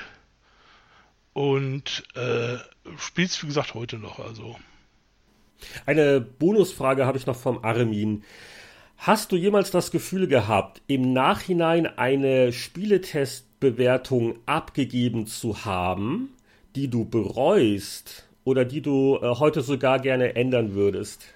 Äh, vielleicht äh, Black and White. Das hat zu viel gekriegt bei uns damals. Da war ja auch ich glaube, hat bei so ein allen bisschen- ein bisschen zu viel gekriegt, ne? Also das wäre, sagen wir mal so, mit 75 gut bewertet gewesen. Vor allen Dingen, ich habe da ja nicht geahnt, dass es nur fünf Levels hat und die nie. Na, ich habe mit Molyneux telefoniert. Nein, wir sitzen noch dran, wir machen noch ganz viele andere Sachen. Naja, oder eben auch nicht. Und äh, ja, Was, was war das damals für eine Wertung? Hohe 80er oder gar 90er? ja, das war, glaube ich, 85 oder so, 86, also 90 auf keinen Fall. So dumm war ich auch nicht. Okay, okay. Es war halt auch so. Äh, die Molyneux-Spiele wurden bei mir eigentlich immer hoch bewertet. Mein höchstbewertetes war, ich glaube, eine meiner höchsten Wertungen überhaupt war Magic Carpet 92 oder so. Finde ich heute noch. Das war ja auch gut. Also, das war jetzt nicht der große kommerzielle Hit, aber ich glaube, die Leute, die das wirklich äh, gespielt haben oder, oder mochten, die stehen da auch heute noch dazu. Ja. Im Gegensatz zu Black and White. Ja, man kann es auch Ein bisschen- äh, heute noch spielen. Also ich spiele es ab und an. Bei GOG gab es auch das. Und äh, es macht Spaß. Man muss ein bisschen aufpassen. Es ist sehr, sehr schnell inzwischen geworden. Aber und das Spiel war ja nie leicht. Ich guck mal, die ersten Versionen, die hatten ja nicht mal eine Speicherfunktion drin. Da musste man den ganzen Level schaffen oder eben nicht. Später konnte man einen Spielstand anlegen. Zur, zur Mission Disk. Von der Mission Disk das große Feature, man kann speichern. Hurra! okay, aber, aber also Black and White und du, du sagst, also im Nachhinein gesehen, eine mittlere 70er hätte auch gereicht. Das ist, glaube ich, Hätte voll und ganz gereicht. Äh, ja, ja. Also es war, war schon irgendwie faszinierend. Ich habe es damals auch relativ lang gespielt, aber ja, es, es hatte dann irgendwann war schon sehr Selbstzweck. Soll ich dir das Lied von den, den, den Seeleuten nochmal vorsingen? Eidelei und Eidelei. Oh, ich weiß nicht, wie oft ich das gehört habe. Vor allen Dingen, wir haben das ja damals immer nur so einzellevelweise gekriegt und beim nächsten Mal musste man den ganzen Scheiß von vorne nochmal spielen. Und dann beim dritten Level wieder ganz von vorne. Eidelei. Und, und, Moment, du, du hast gerade gesagt, ihr habt das damals levelweise gekriegt? Ja, Die, die Testversion? die Testversion. Die der, der, der Molyneux hatte Anfang der Woche noch nichts fertig und Ende der Woche wollten wir einen Test haben. Äh, und wie Ach so, jetzt, jetzt verstehe ich auch, warum du vorhin gesagt hast, äh, man hat dir gesagt, da kommt doch mehr und überhaupt. Und ich gesagt, na ja gut, warum hast du es dann einfach nicht weitergespielt? Aber das war einfach dieses Drama mit dem Redaktionsschluss und man will noch unbedingt den Test reinkriegen. Das Spiel ist aber noch nicht fertig, fertig. Und was der Molyneux halt fantastisch kann, die am Telefon einem das Ohr abkauen. Und ich hatte mit ihm damals noch nicht so ganz viele Erfahrung. Das würde mir heute nicht mehr passieren. Ah, okay. Ja, oh, jetzt habe ich aber hier, jetzt kommen wir langsam zu den wirklich harten Fragen. Oh, Also jetzt, bis jetzt war ja alles noch ganz lieb und nett, aber jetzt kommen die echten Insider-Sachen. Thomas Volksdorf möchte wissen. Lieber Mick, wer hatte damals die Idee, dass du im ersten Staffelfinale von Raumschiff GameStar auf allen Vieren die Gummibärchen jagst? Musste man dich zwingen oder war das dein Vorschlag? Ich habe keine Ahnung, wovon er redet. ich Vielleicht kannst du aber. das kurz erklären. Wer, wer, äh, erstmal, es waren keine Gummibärchen, es waren Gummidinos. Wer auf die Idee gekommen ist, ich weiß es nicht. Ich auf den Boden kriegen, das war bestimmt Toni, wie ich ihn so kenne. Ich weiß es tatsächlich nicht. Es war noch etwas peinlicher, weil als wir das gedreht haben, da bin ich so über den Gang bei GameStar gekrochen und in so eine Tür rein, da kam eine Layouterin, die sich vorstellte. Die sah super aus. Was soll ich sagen? Man ist da ein bisschen, es, ja, das weiß ich noch wie heute. Ich weiß sogar noch genau, wie die aussah. Die wurde dann allerdings nicht genommen. Jörg hat nicht auf uns gehört. Was heißt, die wurde nicht genommen, die ist schreiend aus dem Gebäude gerannt. Ja, das könnte schon Nach dem sein. Motto, was sind das für Bekloppte hier? Auf jeden Fall waren es Gummi, Weingummi-Dinos. Ich glaube, es gab schlimmere Sachen, zu denen Toni einen genötigt hat, oder? Das war noch Ich relativ weiß, harmlos. für die allererste Folge, da wollte er mich eigentlich dazu überreden, da sollte ich ja von, von, von, von meinem letzten Verlag weggelockt werden zum neuen, dass da eine Spur aus Bockwürstchen gelegen hätte. Das habe ich nicht gemacht. Irgendwo, irgendwo gibt's Grenzen. Ja. Äh, Bockwürstchen und Nacktszenen. Also Ja. das sind die beiden Sachen, das steht in deinem Vertrag, glaube ich, drin, oder? Das stand damals drin. Da stand für vieles drin. Na egal. Okay. Ja, dann äh, Feldarzt hat so eine Doppelfrage. Ich glaub, die, die, die erste kann, haben wir, glaube ich, schon irgendwann mal beantwortet. Die können wir schnell machen. Was ist deine Lieblingssimulation und warum? Letztendlich F-15-2 oder Gunship, wie ich eben schon hatte. Genau, wir hatten vorhin schon, genau. Das, die Frage kam mir so wie bekannt vor. Und dann äh, die zweite Frage. Ich habe ein Virtual Reality Set und bin begeistert. Welchen Ausblick für die Zukunft kannst du Flugsimulationen oder Simulationen generell mit VR geben? Ganz ehrlich, gleich kriege ich wieder Ärger. Äh, der Markt für Simulationen ist schon praktisch nicht mehr da. Und der Markt für VR-Spiele, den halte ich jetzt auch nicht für so. Also welche Firma ist so dumm, eine Simulation, die keiner haben will, auf einem System zu bringen, wo sie dankbar für jeden einzelnen Kunden sein müssen? Also ich glaube nicht. Da könnte man tolle Sachen machen, da bin ich mir ganz sicher. Man könnte beziehungsweise bei Simulationen das vielleicht auch mal erweitern und sagen, ich mache den Landwirtschaftssimulator. Bin ich mir sicher, geht toll. Nur wer macht es und wie gesagt, das glaube ich einfach. Ich glaube an das ganze VR-Konzept nicht. Wie gesagt, wie lange hast du so ein Dings auf? Zehn Minuten, Viertelstunde, dann wird dir schlecht. Äh, das, das, nee, glaube ich nicht. Ich glaube zum Beispiel auch nicht dran, mich würde zum Beispiel theoretisch dieses Star Trek-Spiel äh, interessieren, aber ich weiß nicht, für eine halbe Stunde vielleicht. Und deshalb glaube ich schon gar nicht, dass man ein Genre, das tot ist, seien wir ehrlich, tot ist, da reinbringt. Das kann man machen, wenn man eine Million verkauft hat. Jetzt redest du ja vor allen Dingen so von den wirtschaftlichen Aspekten, aber so rein künstlerisch, also jetzt, jetzt mal vom Geld und Verkaufsteil mal abgesehen. Wer, wer, wer das jetzt nicht, jetzt angenommen, okay, was haben wir vorhin gesagt, ähm, F15 2. Angenommen, jetzt kommt jemand und sagt, Mensch, Mick, hier, die neue Virtual Reality Headset Generation und im Bundle dabei ist das Remake von F15 2. Ist das eine Sache, wo du sagen würdest, da schnalle ich mal jetzt mal den Helm auf? Weil äh, Flugsimulationen sind auch zu schnell, da kotze ich ja noch eher. also jetzt ernsthaft, so eine Flugsimulation, äh, das ist schon so eine Sache. Es hat schon einen Grund, warum echte Piloten sehr lange üben. äh, ich sagte, das, das, das, wird auch nicht funktionieren. Das kann toll aussehen, da bin ich mir ganz sicher. Und technisch ist es vielleicht auch machbar. Aber äh, ich glaube einfach nicht daran. Das ist, lassen das Wirtschaftliche weg. Also ich würde so, ich habe früher ja auch diese Helme aufgehabt. Gab ja alle möglichen über die Jahre immer wieder. Es gab mal einen mit Ja, das hat sich aber schon sehr geändert. Das ja, kannst du echt nicht vergleichen äh, mit dem da, Schotter von früher. Um, um die Dings mal zu sagen, der, dieser Tracker-Helm, der funktionierte ja gut. Nur konnte ich so nicht ordentlich spielen. Ich war, wusste immer nie so genau, wo bin ich, was tue ich, was mache ich.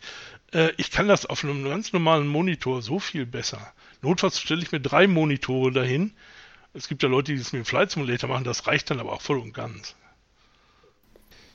Ja, eine sehr spezielle Simulationsfrage habe ich noch vom Tobias Navarra. Ich lese dir mal einfach vor, das ist komplex, verstehe ich wahrscheinlich die Hälfte nicht. Mick hat ja schon oft erwähnt, dass Simulationen damals besser waren, besonders die von Microprose. Dem stimme ich zu. Was würdest du sagen, warum sich das Simulationsgenre in den Bohr Boden gebohrt hat? Ich habe das Interesse verloren, seitdem man die Menüs so designt hat wie eine Excel-Anwendung. Ich vermisse die Microprose-Menüs. Oder die Menüs von AH64 Longbow 1 und 2. Sehr atmosphärisch. EF2000 war die letzte Flugsim, die ich sehr intensiv gespielt hatte. Danach hat mich persönlich der Realitätswahn und äh, der Trend zu immer weniger Spielelementen abgestoßen hat völlig recht, könnte ich so unterschreiben, jeden einzelnen Punkt. Also ganz ehrlich, äh, die Spiele, die wurden, die wollten immer hardcoreiger werden. Wir sind die realistischsten und was sie nicht alles sind. Und dann wurden die gelobt über einen grünen Klee, nur gekauft hat keiner. Ein, äh, die Leute bringen immer einen Begriff durcheinander. Eine Simulation, eine echte, ist eine Simulation. Das hat mit Spiel und Spaß nichts zu tun. Am PC oder am Links redet man von einem Spiel, das unter das Simulationsgenre fällt. Und das muss aber auch immer noch ein Spiel bleiben wenn es kein Spiel ist, vielleicht so ein Microposting oder irgendwas, die kann man ja auch noch ein bisschen besser machen. Aber wenn ich da sitze und erstmal, äh, was weiß ich, wie lange ein Handbuch lesen muss, weißt du, ich dachte ja früher immer, Felgen 4 wäre viel. Aber wenn du dann diese, dieses Russenzeug da anguckst, da habe ich tatsächlich mal nur, um für ein Video abzuheben, eine 15-seitige Checkliste durchgegangen und ich weiß nicht, warum ich abgehoben habe. Und wenn sowas da ist, da kann ich doch keine Luftkämpfe mitmachen und so weiter. Das mag für einen echten Piloten total super sein, nur für einen echten Menschen eben nicht.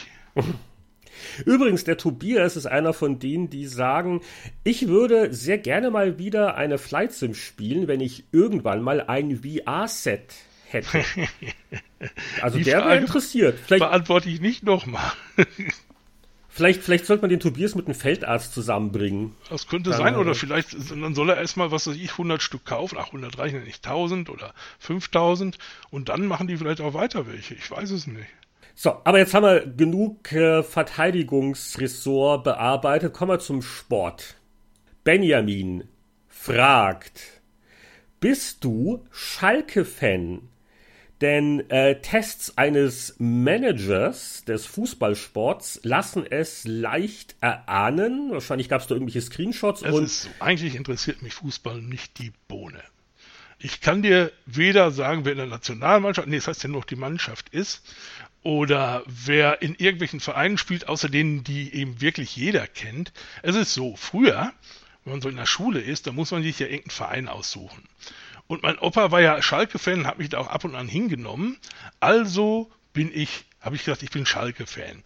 Warum ich das bei den Simulationen, äh, später bei den Fußballmanager immer gemacht habe, da kannte ich die Mannschaften noch am besten. Nicht richtig gut, aber da konnte ich mich reinfinden. Da konnte ich auch immer so ein bisschen Lokalkolorit einfließen lassen, so ein bisschen Historie. Damals, als Bayern München 7 zu 0 geschlagen wurde und in derselben Saison 0 zu 7 verloren hat. Äh, also, also wie gesagt, das, das, das, das, deshalb habe ich das immer drin gehabt. Also bei mir siehst du tatsächlich bei den Fußballmanagern immer Schalke-Bilder. Punkt. Ohne dass ich jetzt wirklich großer Schalke-Fan bin. Wie gesagt, die aktuelle Mannschaft kenne ich nicht. Null. Also du bist, äh, du bist wirklich kein großer Fußballfan? Nein. Aber wenn du einer wärst, dann würdest du Schalke gut finden. Dann Einfach so Schalke. aus Familientradition. Ja, nein, Schalke, das sind auch so die sympathischen Loser, die haben noch nicht einmal eine Meisterschaft gewonnen. Wenn dich vielleicht noch dran erinnerst, wie Was? sie beinahe mal. Einmal, Moment, Sekunde mal. Also, bevor wir jetzt äh, wirklich Drohbriefe kriegen, äh, Schalke war äh, mal Rek so Rekordmeister ähnlich. Allerdings, du redest jetzt von der Bundesliga. Ich rede von der Bundesliga, die haben die nicht einmal ah, gewonnen. Ja, du, du weißt aber schon, dass es vor der Bundesliga auch schon deutsche Meister gab. Ja, das ist mir klar, das war bei Adolf Hitler noch, aber äh, seit es die Bundesliga gibt, hat Schalke nicht einmal. Beinahe hätten sie ja mal. Genau, also ich wollte es nur richtig gestellt haben nach dem Motto, Schalke war nie Meister. Oh, oh je, da je. brennt gleich das Ruhrgebiet. Es war ja auch mal Eintracht Frankfurt deutscher Meister, da lachen die Leute auch immer gern drüber, halt äh, ein paar Jahre vor der Bundesliga, aber hat, hat mir der, der Papa auch immer gern erzählt. Eintracht Frankfurt kenne ich überhaupt nicht. Gut, okay, aber das also vom Opa und so, also äh, aber du hast dann die Fußballmanager wegen des Managers gespielt, weniger wegen dem Fußball. Ja, da konnte ich halt, wie gesagt, ich habe immer versucht, äh, die Mannschaften total umzupolen, dass die das spielten, was ich wollte und danach habe ich auch den Manager bewertet. Kann ich das hinkriegen oder muss ich das tun, was sich die Entwickler mal gedacht haben? Ich meine, Bayern München zu nehmen und dann die Meisterschaft zu kriegen, kann ja jeder. Und du hast dann versucht, auch ein paar noch ein paar Panzer aufzustellen oder zumindest Hans-Peter Briegel. Die Walz von der Pfalz, das ist so das, was. Okay, das, das was mit dir brauche ich jetzt auch nicht über den äh, Trainerwechsel auf Schalke jetzt zu nein, reden. Nein, nein, ich kenne diese Leute nicht. Du hast da keine Meinung dazu. Seit Rudi Assauer weiß ich nichts und der war kein Trainer, ich weiß. Na, dann haben wir gleich noch die passende Begleitfrage von Fanatic. Lieber Mick, hast du geweint, als Helene Fischer für ihre Halbzeitshow beim DFB-Pokalfinale ausgepfiffen wurde. Darf ich jetzt mal eins sagen, diesen ganzen Fußballpfeifen. Es hätte auch beim nächsten Mal Andrea Berg sein können. Wenn ihr pfeift, überlegt euch das gut. Also ich weiß nicht, woran man mehr Spaß hätte. Also ich, ich glaube, das, äh, das war nicht persönlich gemeint, das Pfeifen. Ich habe es ja selber leider nicht gesehen. Irgendwie in Kanada überträgt keiner das DFB-Pokalfinale, obwohl mit Eintracht Frankfurt mal auch ein vernünftiger Verein dabei war. Aber ich habe das auch nur gelesen, aber so wie ich das interpretieren würde, ist, die Leute sind einfach genervt, dass da so Halligalli und Halbzeit und Super Bowl für Arme. Ich weiß schon, ja. Bloß, ich glaube, Helene Fischer ist noch nie ausgepfiffen worden. Irgendwo, das glaube ich einfach nicht. Und die dürfte den Schock ihres Lebens gekriegt haben.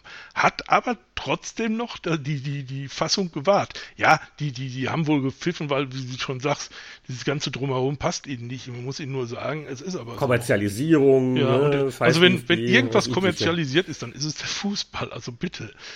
Äh, und das wird auch immer mehr und immer schlimmer. Weil ich meine, du weißt ja selber, drüben bei den Amis ist das gang und gäbe. Da singt doch immer wer die Nationalhymne. Äh, äh, hast du es live geguckt Nein, oder? nein, ich gucke ja keinen Fußball. Ich habe das hinterher mitgekriegt. Durch eine Bekannte von mir hatte gepostet bei Facebook, Mick Schnelle guckt heute Abend sein erstes Fußballspiel und ich wusste gar nicht, was sie meint. Warum? Wieso? Weshalb? Und ah, äh, wobei, jetzt müsste man ja eins mal Schlussfolgern. Also wenn du relativ, äh, also wenn du Schalke-Fans in der Familie hast und Dortmund spielt gegen Frankfurt im DFB-Pokal, dann musst du ja eigentlich Frankfurt-Unterstützer für die Partie sein. Weil wegen der Rivalität mit Dortmund, siehst du? Ja, nee, mein Bruder ist Dortmund-Fan. Weißt du übrigens, warum mein Bruder Dortmund-Fan ist? Weil bis damals, als wir so Kinder noch waren, da gab es immer diese langen Schals. Meine Mutter hat mir einen Schalke-Schal gestrickt. Mein Bruder wollte jetzt aber auch einen Schal haben, aber meine Mutter hatte keinen Bock, noch einen Schal zu stricken. Da ist sie in C&A gegangen, da lagen Dortmund-Schals und hat gesagt, so, jetzt bist du Dortmund-Fan. Und das hat sich bis heute gehalten. Mutter Schnelle ist schuld. Ja, also deshalb. Da habe ich vom, äh, vom Fanatic noch die passende Rivalitätsfrage. In welcher Disziplin machst du keinen Stich gegen deinen Bruder? Und in welcher schlägst du ihn immer? Ich schlag ihn immer, täglich, nein. äh, mein Bruder, was er auf jeden Fall besser kann als ich, definitiv besser, ist handwerkliches Zeug. Nicht, dass er es richtig gut kann, aber ich bin richtig schlecht. Also ich sage mir inzwischen immer, ich nehme die Zeit, die ich dafür bräuchte, lieber zum Arbeiten, um einen Handwerker zu bezahlen, als dass ich selber anfange, irgendwas, auch nur einen Nagel einzuschlagen. Es geht nicht. Es geht wirklich nicht. Ich kann mit Geräten nicht umgehen. Ich, ich bin, die Schäden hinterher sind viel, viel schlimmer, als was auch immer ein Handwerker nehmen würde. Aber mein Bruder, der macht manches auch, aber auch da so richtig gut. Also was weiß ich, mit neue Leitungen legen, das macht er auch nicht. Aber das ist, ist, ist so das Gebiet, wo ich sage, da hängt er mich locker ab. Und äh, alles, was irgendwie musikalisch ist. Ich bin jetzt nicht unmusikalisch, aber er äh, produziert ja auch richtig eigenes Zeug und allerdings, da, da habe ich überhaupt keine Ahnung, was der da eigentlich macht und tut und was er glaubt und, und ja. Eine kleine Frage von Manuel im wahrsten Sinne des Wortes. Um mal den kleinen Spielgeräten etwas Licht zu schenken, was war das schönste Gameboy-Spiel, das Mick in Erinnerung geblieben ist? Tetris. Das war das erste und ja. das schönste. Punkt. ich habe sogar jetzt noch in so einer, in einer, so einer, so einer Dingsversion fürs 3DS. Es macht einfach Spaß, Spaß, Spaß ohne Ende. Dann, äh, oh, jetzt haben wir noch eine interessante Frage von Jörg. Ah, verdächtiger Vorname. ähm, mich würde interessieren, warum Mick inzwischen so unfassbar verbittert ist. Nur Mick? Hey, das ist Heinrich, Motto, du hast mir versprochen, ich darf, einen darf ich verprügeln, hast du gesagt, oder? Also ich gehe jetzt los und guck mal, ob ich da noch meinen Baseballschläger finde, schön poliert, und dann werde ich ihm mal erklären, warum ich so verbittert ich bin. Ich bin verbittert? Überhaupt nicht. Wo ist mein Baseballschläger rein? Also für, für sein Alter finde ich mich gar nicht so verbittert. Und gar nicht mal so richtig verbittert, ja, ja. Was ich ja immer tue, was ich jedem Menschen gesagt habe, der mit mir zusammen im selben Büro saß, ich gucke oft total mies gelaunt, bin's aber gar nicht. Ich merke das nicht mal. Also ernsthaft, ich sitze da so wie, wie, wie Ralf Stegner oder wie heißt er noch. Und, und, und dann, dann haben früher tatsächlich Leute geglaubt, ich, ich würde ihnen Böses wollen oder so. Habe ich aber nicht. Mir selber ist es nicht aufgefallen. Das ist einfach dein rauer Charme. Ja, so gesagt, ich sitze da, denk nichts Böses, oh, die dumm, die dumm, und draußen gehen die Alarmglocken los. Michael Eichhammer fragt, die Spielebranche inklusive dem dazugehörigen Journalismus hat sich ja die letzten 20 Jahre enorm verändert. Gibt es für dich speziell etwas, was du dir sofort aus der alten Zeit allen Anpassungen zum Trotz wieder wünschen würdest? Oder kann alles so bleiben, wie es ist? Oh, das sind Fragen. Oh, wenn ich da anfange. Was wünschst du dir denn wieder? Was ich mir wieder wünsche, sind, jetzt sage ich mal was Böses. Feste Anstellungen und Altersversorgung. Feste Anstellungen, dafür bin ich nicht gedacht mehr. Also ernsthaft, dafür bin ich viel zu kantig, um irgendwelche festen Anstellungen oder so. Darum ging es mir auch nie. Obwohl, ich habe es immer sehr geschätzt, so den Büro, Klatsch und Tratsch, das kriegt man ja so dann nicht mehr so richtig mit. Vieles erfährt man ja tatsächlich so von Gang zu Gang. Äh, aber was ich mir wirklich wieder wünschen würde und wirklich aus tiefstem Herzen, dass Leute ihre Bewertungen ernst nehmen. Ich lese auf Tests, da denke ich mir, ja, und wie kommt er jetzt auf die Wertung? Im Text finde ich das nicht. Also du redest jetzt nicht von User-Wertungen, sondern nein, von Nein, nein, ich rede von Leuten, die sagen, sie machen das professionell. Dann sollen sie es bitte auch professionell machen. Und nicht, äh, ich schreibe für mich und meine drei Freunde und gucke, dass ich fünf coole Begriffe reinkriege. Das muss ich mal sagen. Damit mache ich mir jetzt gerade keine Freunde, aber das wünsche ich mir zurück. Leute, in denen man auch tatsächlich mal in einer Wertungskonferenz sitzt und sich die Köpfe anknallt. Ich kann mich daran erinnern, dass wir beide mal mit, zusammen mit Mikkel Galuschka zu recht später Stunde uns über eine Wertung von irgendeinem Sportspiel, was war's, das Psygnosis F1 oder so, durchaus in die Wolle gekriegt haben. Muss sein. Diese Wertungskonferenz ist ja auch ein Luxus, den kannst du halt haben, wenn du ein Team von Angestellten hast, die in derselben Redaktion arbeiten. Und das, äh, die Wirtschaftlichkeit ist. das muss man schon machen wollen. Man kann nicht sagen, oh, ich nehme fünf Schüler, die dürfen das Spiel behalten. Äh, oder, oder irgendwelche Leute, die, die dreimal reingucken. Das klappt nicht. Das hat schon früher nicht geklappt. Man da oft freie Mitarbeiter hatte, die, die, die mit der, der, der, der, der Linie der Redaktion überhaupt keine Ahnung hatten. Wie auch, sie waren ja nicht da. Und ich finde wirklich, man ein ordentliches Heft gemacht wird. Das müssen nicht 25 Leute sein. Man muss auch nicht zu jedem Spiel 17 Seiten Dings bringen und noch Tipps und Tricks und was weiß ich noch alles. Das ist ja gar nicht nötig. Man muss den Leuten einfach glaubhafte Wertungen bringen. Und ich bin mir sicher, dann kaufen die auch das Heft. Wir hatten früher immer diese schöne Dings, dass wir uns vorstellten, auf dem Schulhof steht einer mit der GameStar in der Hand, der andere mit der PC Games und die brüllen sich lautstark an, wer nur recht hat. Weil sie uns dann ernst nehmen.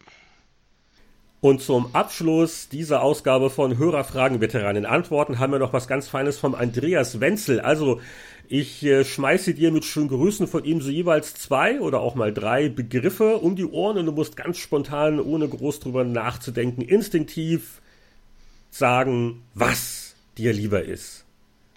Okay, also, also ich mache was Einfaches zu Beginn. Amiga oder ST? ST. Sierra oder LucasArts? LucasArts. Das war eine einfache. Oh, jetzt kommt eine schwere. Joker oder PC Player oder GameStar? Alle drei. Die hatten alle drei ihre Dings. Da möchte ich wirklich keinen von, von abkanzeln. Echt nicht. Also die haben alle drei Spaß gemacht. Hm, äh, interessant. Das, das sagst du jetzt nicht nur, weil ich in der Leitung bin. Ansonsten würdest du sagen, nein, ja, Joker und GameStar waren super, aber die PC Player. Ich war da, du, als ich da war, warst du ja eh nicht da. Also Ach so. Ach, richtig. Ich, ich, äh, ich habe ich hab, äh, ich hab Schnelle 2, den habe ich live mitgekriegt. Genau. Ne? Mein Bruder. Und, und wir hatten, wir hatten so GameStar-Überschneidungen, aber da war ich ja nicht wirklich in der Redaktion, da war ich ja schon außerhalb. Okay. Ähm, wir haben noch ein paar mehr. Retail oder Download? Download. PS4 oder Xbox One? Weder noch. iPad, glaube ich, wird deine Antwort. Ja. Oh, und das ist eine gute. Das würde mich auch interessieren. Milka oder Rittersport? Milka. Echt? Ich hätte es gesagt ja. Rittersport. Rittersport ist A viel zu teuer und B, bei Milka viel zu teuer. Komm du mal ja. nach Nordamerika und guck dir die Preise für deutsche Importschokolade an. Ich war ja neulich mal wieder zwei Wochen in München. Ihr wisst ja gar nicht, wie gut ihr es habt. Also. Der Trick ist, ist dabei, ich gehe nach Aldi, da kaufe ich die gute Moser Rot, das ist der Klon von der, der ähm, Lind Excellence, genau die gleiche. Wenn sie nebeneinander ist, kannst du nicht auseinanderhalten. Kostet einen Bruchteil, 1,30 Euro okay. für 150 Gramm oder so. Also die wäre noch lieber als Milka. Ja. Wow. Und die haben auch noch eine andere, so eine Mokasane, das ist dieselbe wie die, die ähm, Merci hat, weil da wurde mal eine Merci-Charge zurückgerufen und die von Aldi auch. ah, interessant. Das kann ja kein Zufall sein. Oh, Mokasane kann ich mich auch noch dunkel dran erinnern. Hm. Siehst du mal, im Spieleveteranen-Podcast, da gibt es auch noch Schokoladenspartipps. Und ja. Die letzte vom Andreas Wenzel, dein liebstes Spielesystem aller Zeiten. Boah. Ich hab äh, PC, sagen wir einfach PC. ja, ich wollte auch ganz sagen.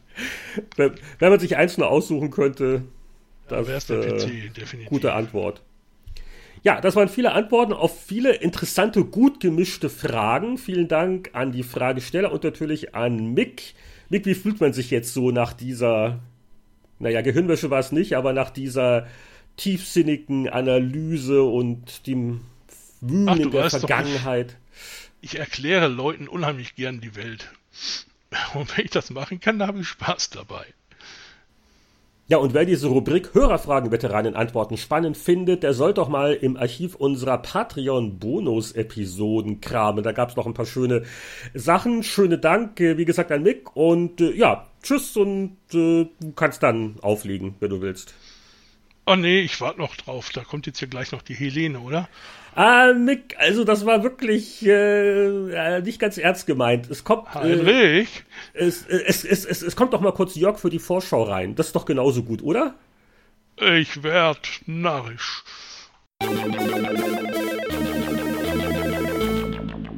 Ja, ich glaube, jetzt sind alle Fragen geklärt und wir kommen zum Ende des Podcasts. Aber kein Spieleveteran-Podcast-Ende ohne eine Vorschau auf die mindestens zwei nächsten Folgen. Also Heinrich, was machen wir denn in der Folge 98, die wieder eine Patreon-Folge sein wird, und was in der 99? Oh, gute Frage. Also, wir haben schon so eine ungefähre Peilung, was die 98 angeht. Wie gesagt, das ist eine Bonus-Episode für die 5-Dollar-Unterstützer unserer Patreon-Kampagne. Wer das nicht ist, dem entgehen womöglich Themen wie einem alten Spiel, wo wir uns so ein knappes Stündchen, dreiviertel Stündchen lang mit einem mehr oder weniger klassischen Titel Aber wieder beschäftigen. Genau, neu gespielten Titel äh, neu beschäftigen. Und da schwebt, äh, ja, kann man glaube ich sagen, Deus Ex doch äh, in der in der näheren im näheren Orbit herum. Das wäre eine nicht unwahrscheinliche Wahl im nächsten Podcast. Ja, nachdem in den letzten Jahren so viele von Deus Ex stark beeinflussten Spiele erschienen sind, wäre es doch mal ganz spannend, so ein bisschen zu gucken, wie aus heutiger Sicht der Auslöser sich so anfühlt und äh, vor allen Dingen auch ein bisschen zu reflektieren, wie ist er denn damals so wahrgenommen worden. War ja ganz lustig, wir hatten äh, im, im letzten Patreon-Podcast ja über Star Control 2 als altes Spiel gesprochen. Wir waren doch ein bisschen verblüfft, wie die wie dieser Klassiker damals von der deutschen Presse, also so eher so mit so höflichen 70er-Wertungen Ja. bedacht worden ist. Schon ganz, ganz witzig, wie sich Ja. das teilweise entwickelt. Im Nachhinein ist man immer schlau. Ja, und bei Deus Ex spricht auch dafür, da gibt's wirklich auch viel über die Entwicklung zu erzählen. Und also das, das wäre, ohne dass wir uns das jetzt als Garantie äh, zumuten, aber das ist wahrscheinlich das äh, alte Spiel der nächsten Ausgabe.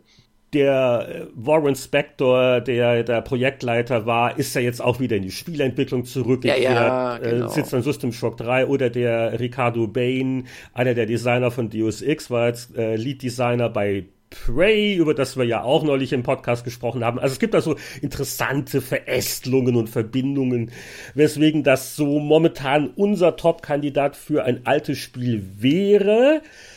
Aber wir sind uns noch nicht so ganz sicher, ob sich nicht sogar ein neues Spiel noch aufdrängt. Und äh, da ist ja äh, ein Titel auch interessant wegen gewissen Retro-Wurzeln. Ja, aber da du der große Verfechter dieses Spiels bist, möchte ich dir die Ehre nicht nehmen. Ja gut, wir haben schon beim letzten Mal ein bisschen drüber gesprochen. Also Nex Machina kommt von Hausmark. Das ist dieses Studio, das neue Spiele macht, die sehr geschickt und technisch virtuos klassische äh, Arcade-Prinzipien aufgreifen und die haben für äh, Nex Machina mit äh, Eugene Jarvis kooperiert und der hat ja viele Klassiker auf dem Kerbholz wie Defender oder Robotron und das ist wohl auch ein Dual-Stick-Shooter, äh, der übrigens äh, auch für PC erscheint. Das sollte man auch mal betonen, weil die meisten Hausmark-Sachen, die kamen exklusiv auf PlayStation-Plattformen, aber das erscheint auch auf Steam. Also warum nicht?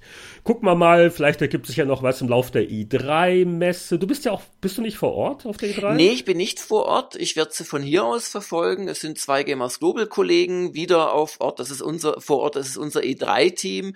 Äh, aber sollte sich da jetzt Großes zum Beispiel mit der Scorpio ergeben, dann können wir ja da vielleicht auch drüber sprechen oder vielleicht sogar einen Spieleveteran Express Das einschieben. könnte auch zur E3-Zeit passieren. Also da äh, so ne, in dem Bereich wird einiges geschehen. Wie gesagt, 98 für unsere Patreon-Unterstützer in der zweiten Juni-Hälfte. Und dann starren wir aber der 99 auch ins Auge der letzten zweistelligen Episode. Ui. Die ist geplant in der ersten Juli-Hälfte. Die gibt's für alle Aber was so genau, ich sag mal, jenseits der Zeitreise passiert, ist, glaube ich, gesetzt wieder, oder? Da werden wir wieder mal Die blättern. Zeitreise ist gesetzt. Ansonsten habe ich in unsere normalerweise wirklich sehr gut gepflegte Gamers Global Datenbank geschaut und die ist auch sicherlich im Juli gut gepflegt. Es muss also daran liegen, dass im Juli wenig Vernünftiges rauskommt. Äh, Nein, dass wir da noch ein bisschen ja am, am Schwimmen sind. Ist der Juli nicht immer der Monat mit den meisten ja, Spiele, Neuerscheinungen, im, mitten im Sommer gibt's da ein, ein Loch, aus dem ja. die Spiele nur so herausfliegen. Vielleicht ähm, ist das ja was, was Neues, Breaking News. Es tut sich ja, ein Loch im Sommer auf. Aber ich glaube, dass wir unser lange angedrohtes Ansinnen da vielleicht mal wahr machen könnten, ein Indie-Spiel vorzustellen. Also das halte ich gerade für die 99 am wahrscheinlichsten. Genau. Oder es ist noch ein bisschen hin, vielleicht drängt sich hier wieder auch ein Fragen. Oder wir haben so lange über dein Machina-Teil äh, reden müssen, dass es für Deus Ex nicht mehr gereicht hat. Man weiß es ja vorher nicht. Ja, genau. Und dann, wir haben übrigens noch keine genaue Vorstellung, was wir zum Jubiläum machen. Die 100 droht da, ja. Da, da, die lassen wir ausfallen, da machen wir Urlaub, dachte ich, als Belohnung für uns. Ja, genau. Also, aber wir, wir freuen uns über Anregungen, ähm, auch, äh, ob die jetzt umsetzbar sind oder nicht, kein mhm. Problem. Immer äh, damit die, die Bundeskanzlerin, ob die dann gerade Zeit hat, ich weiß es nicht. Aber wir bemühen Nee, die spricht nur mit YouTubern, die ein bisschen noch mehr Follower haben als wir ähm, Free-Podcast-Abrufer. Ja, dann äh, wie immer vielen Dank fürs Zuhören und wir freuen uns dann auf die nächste Folge in der Trauten Spiele Veteranen Runde und bis dahin wärmen wir eure Herzen und Ohren mit einem mehrstimmigen Tschüss.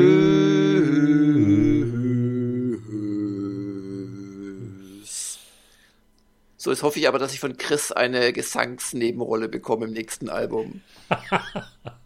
Turrican, die A Cappella-Version. von Jörg und Heinrich.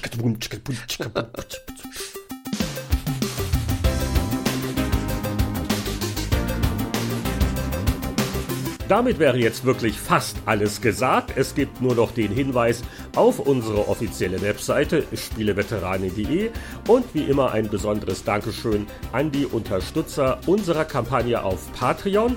Und die werden nicht nur mit Bonus-Episoden verwöhnt, der eine oder andere wird auch namentlich geehrt. Wie zum Beispiel Andreas Butter, Christian Kohlheim, Mario Müller, Markus Werner, Simon Hassania, Champa, Lüder Görtmüller, Sören Stoneman, Mark Alexander Grundke und natürlich Zapfrot 2073. Bis zur nächsten Episode der Spieleveteranen.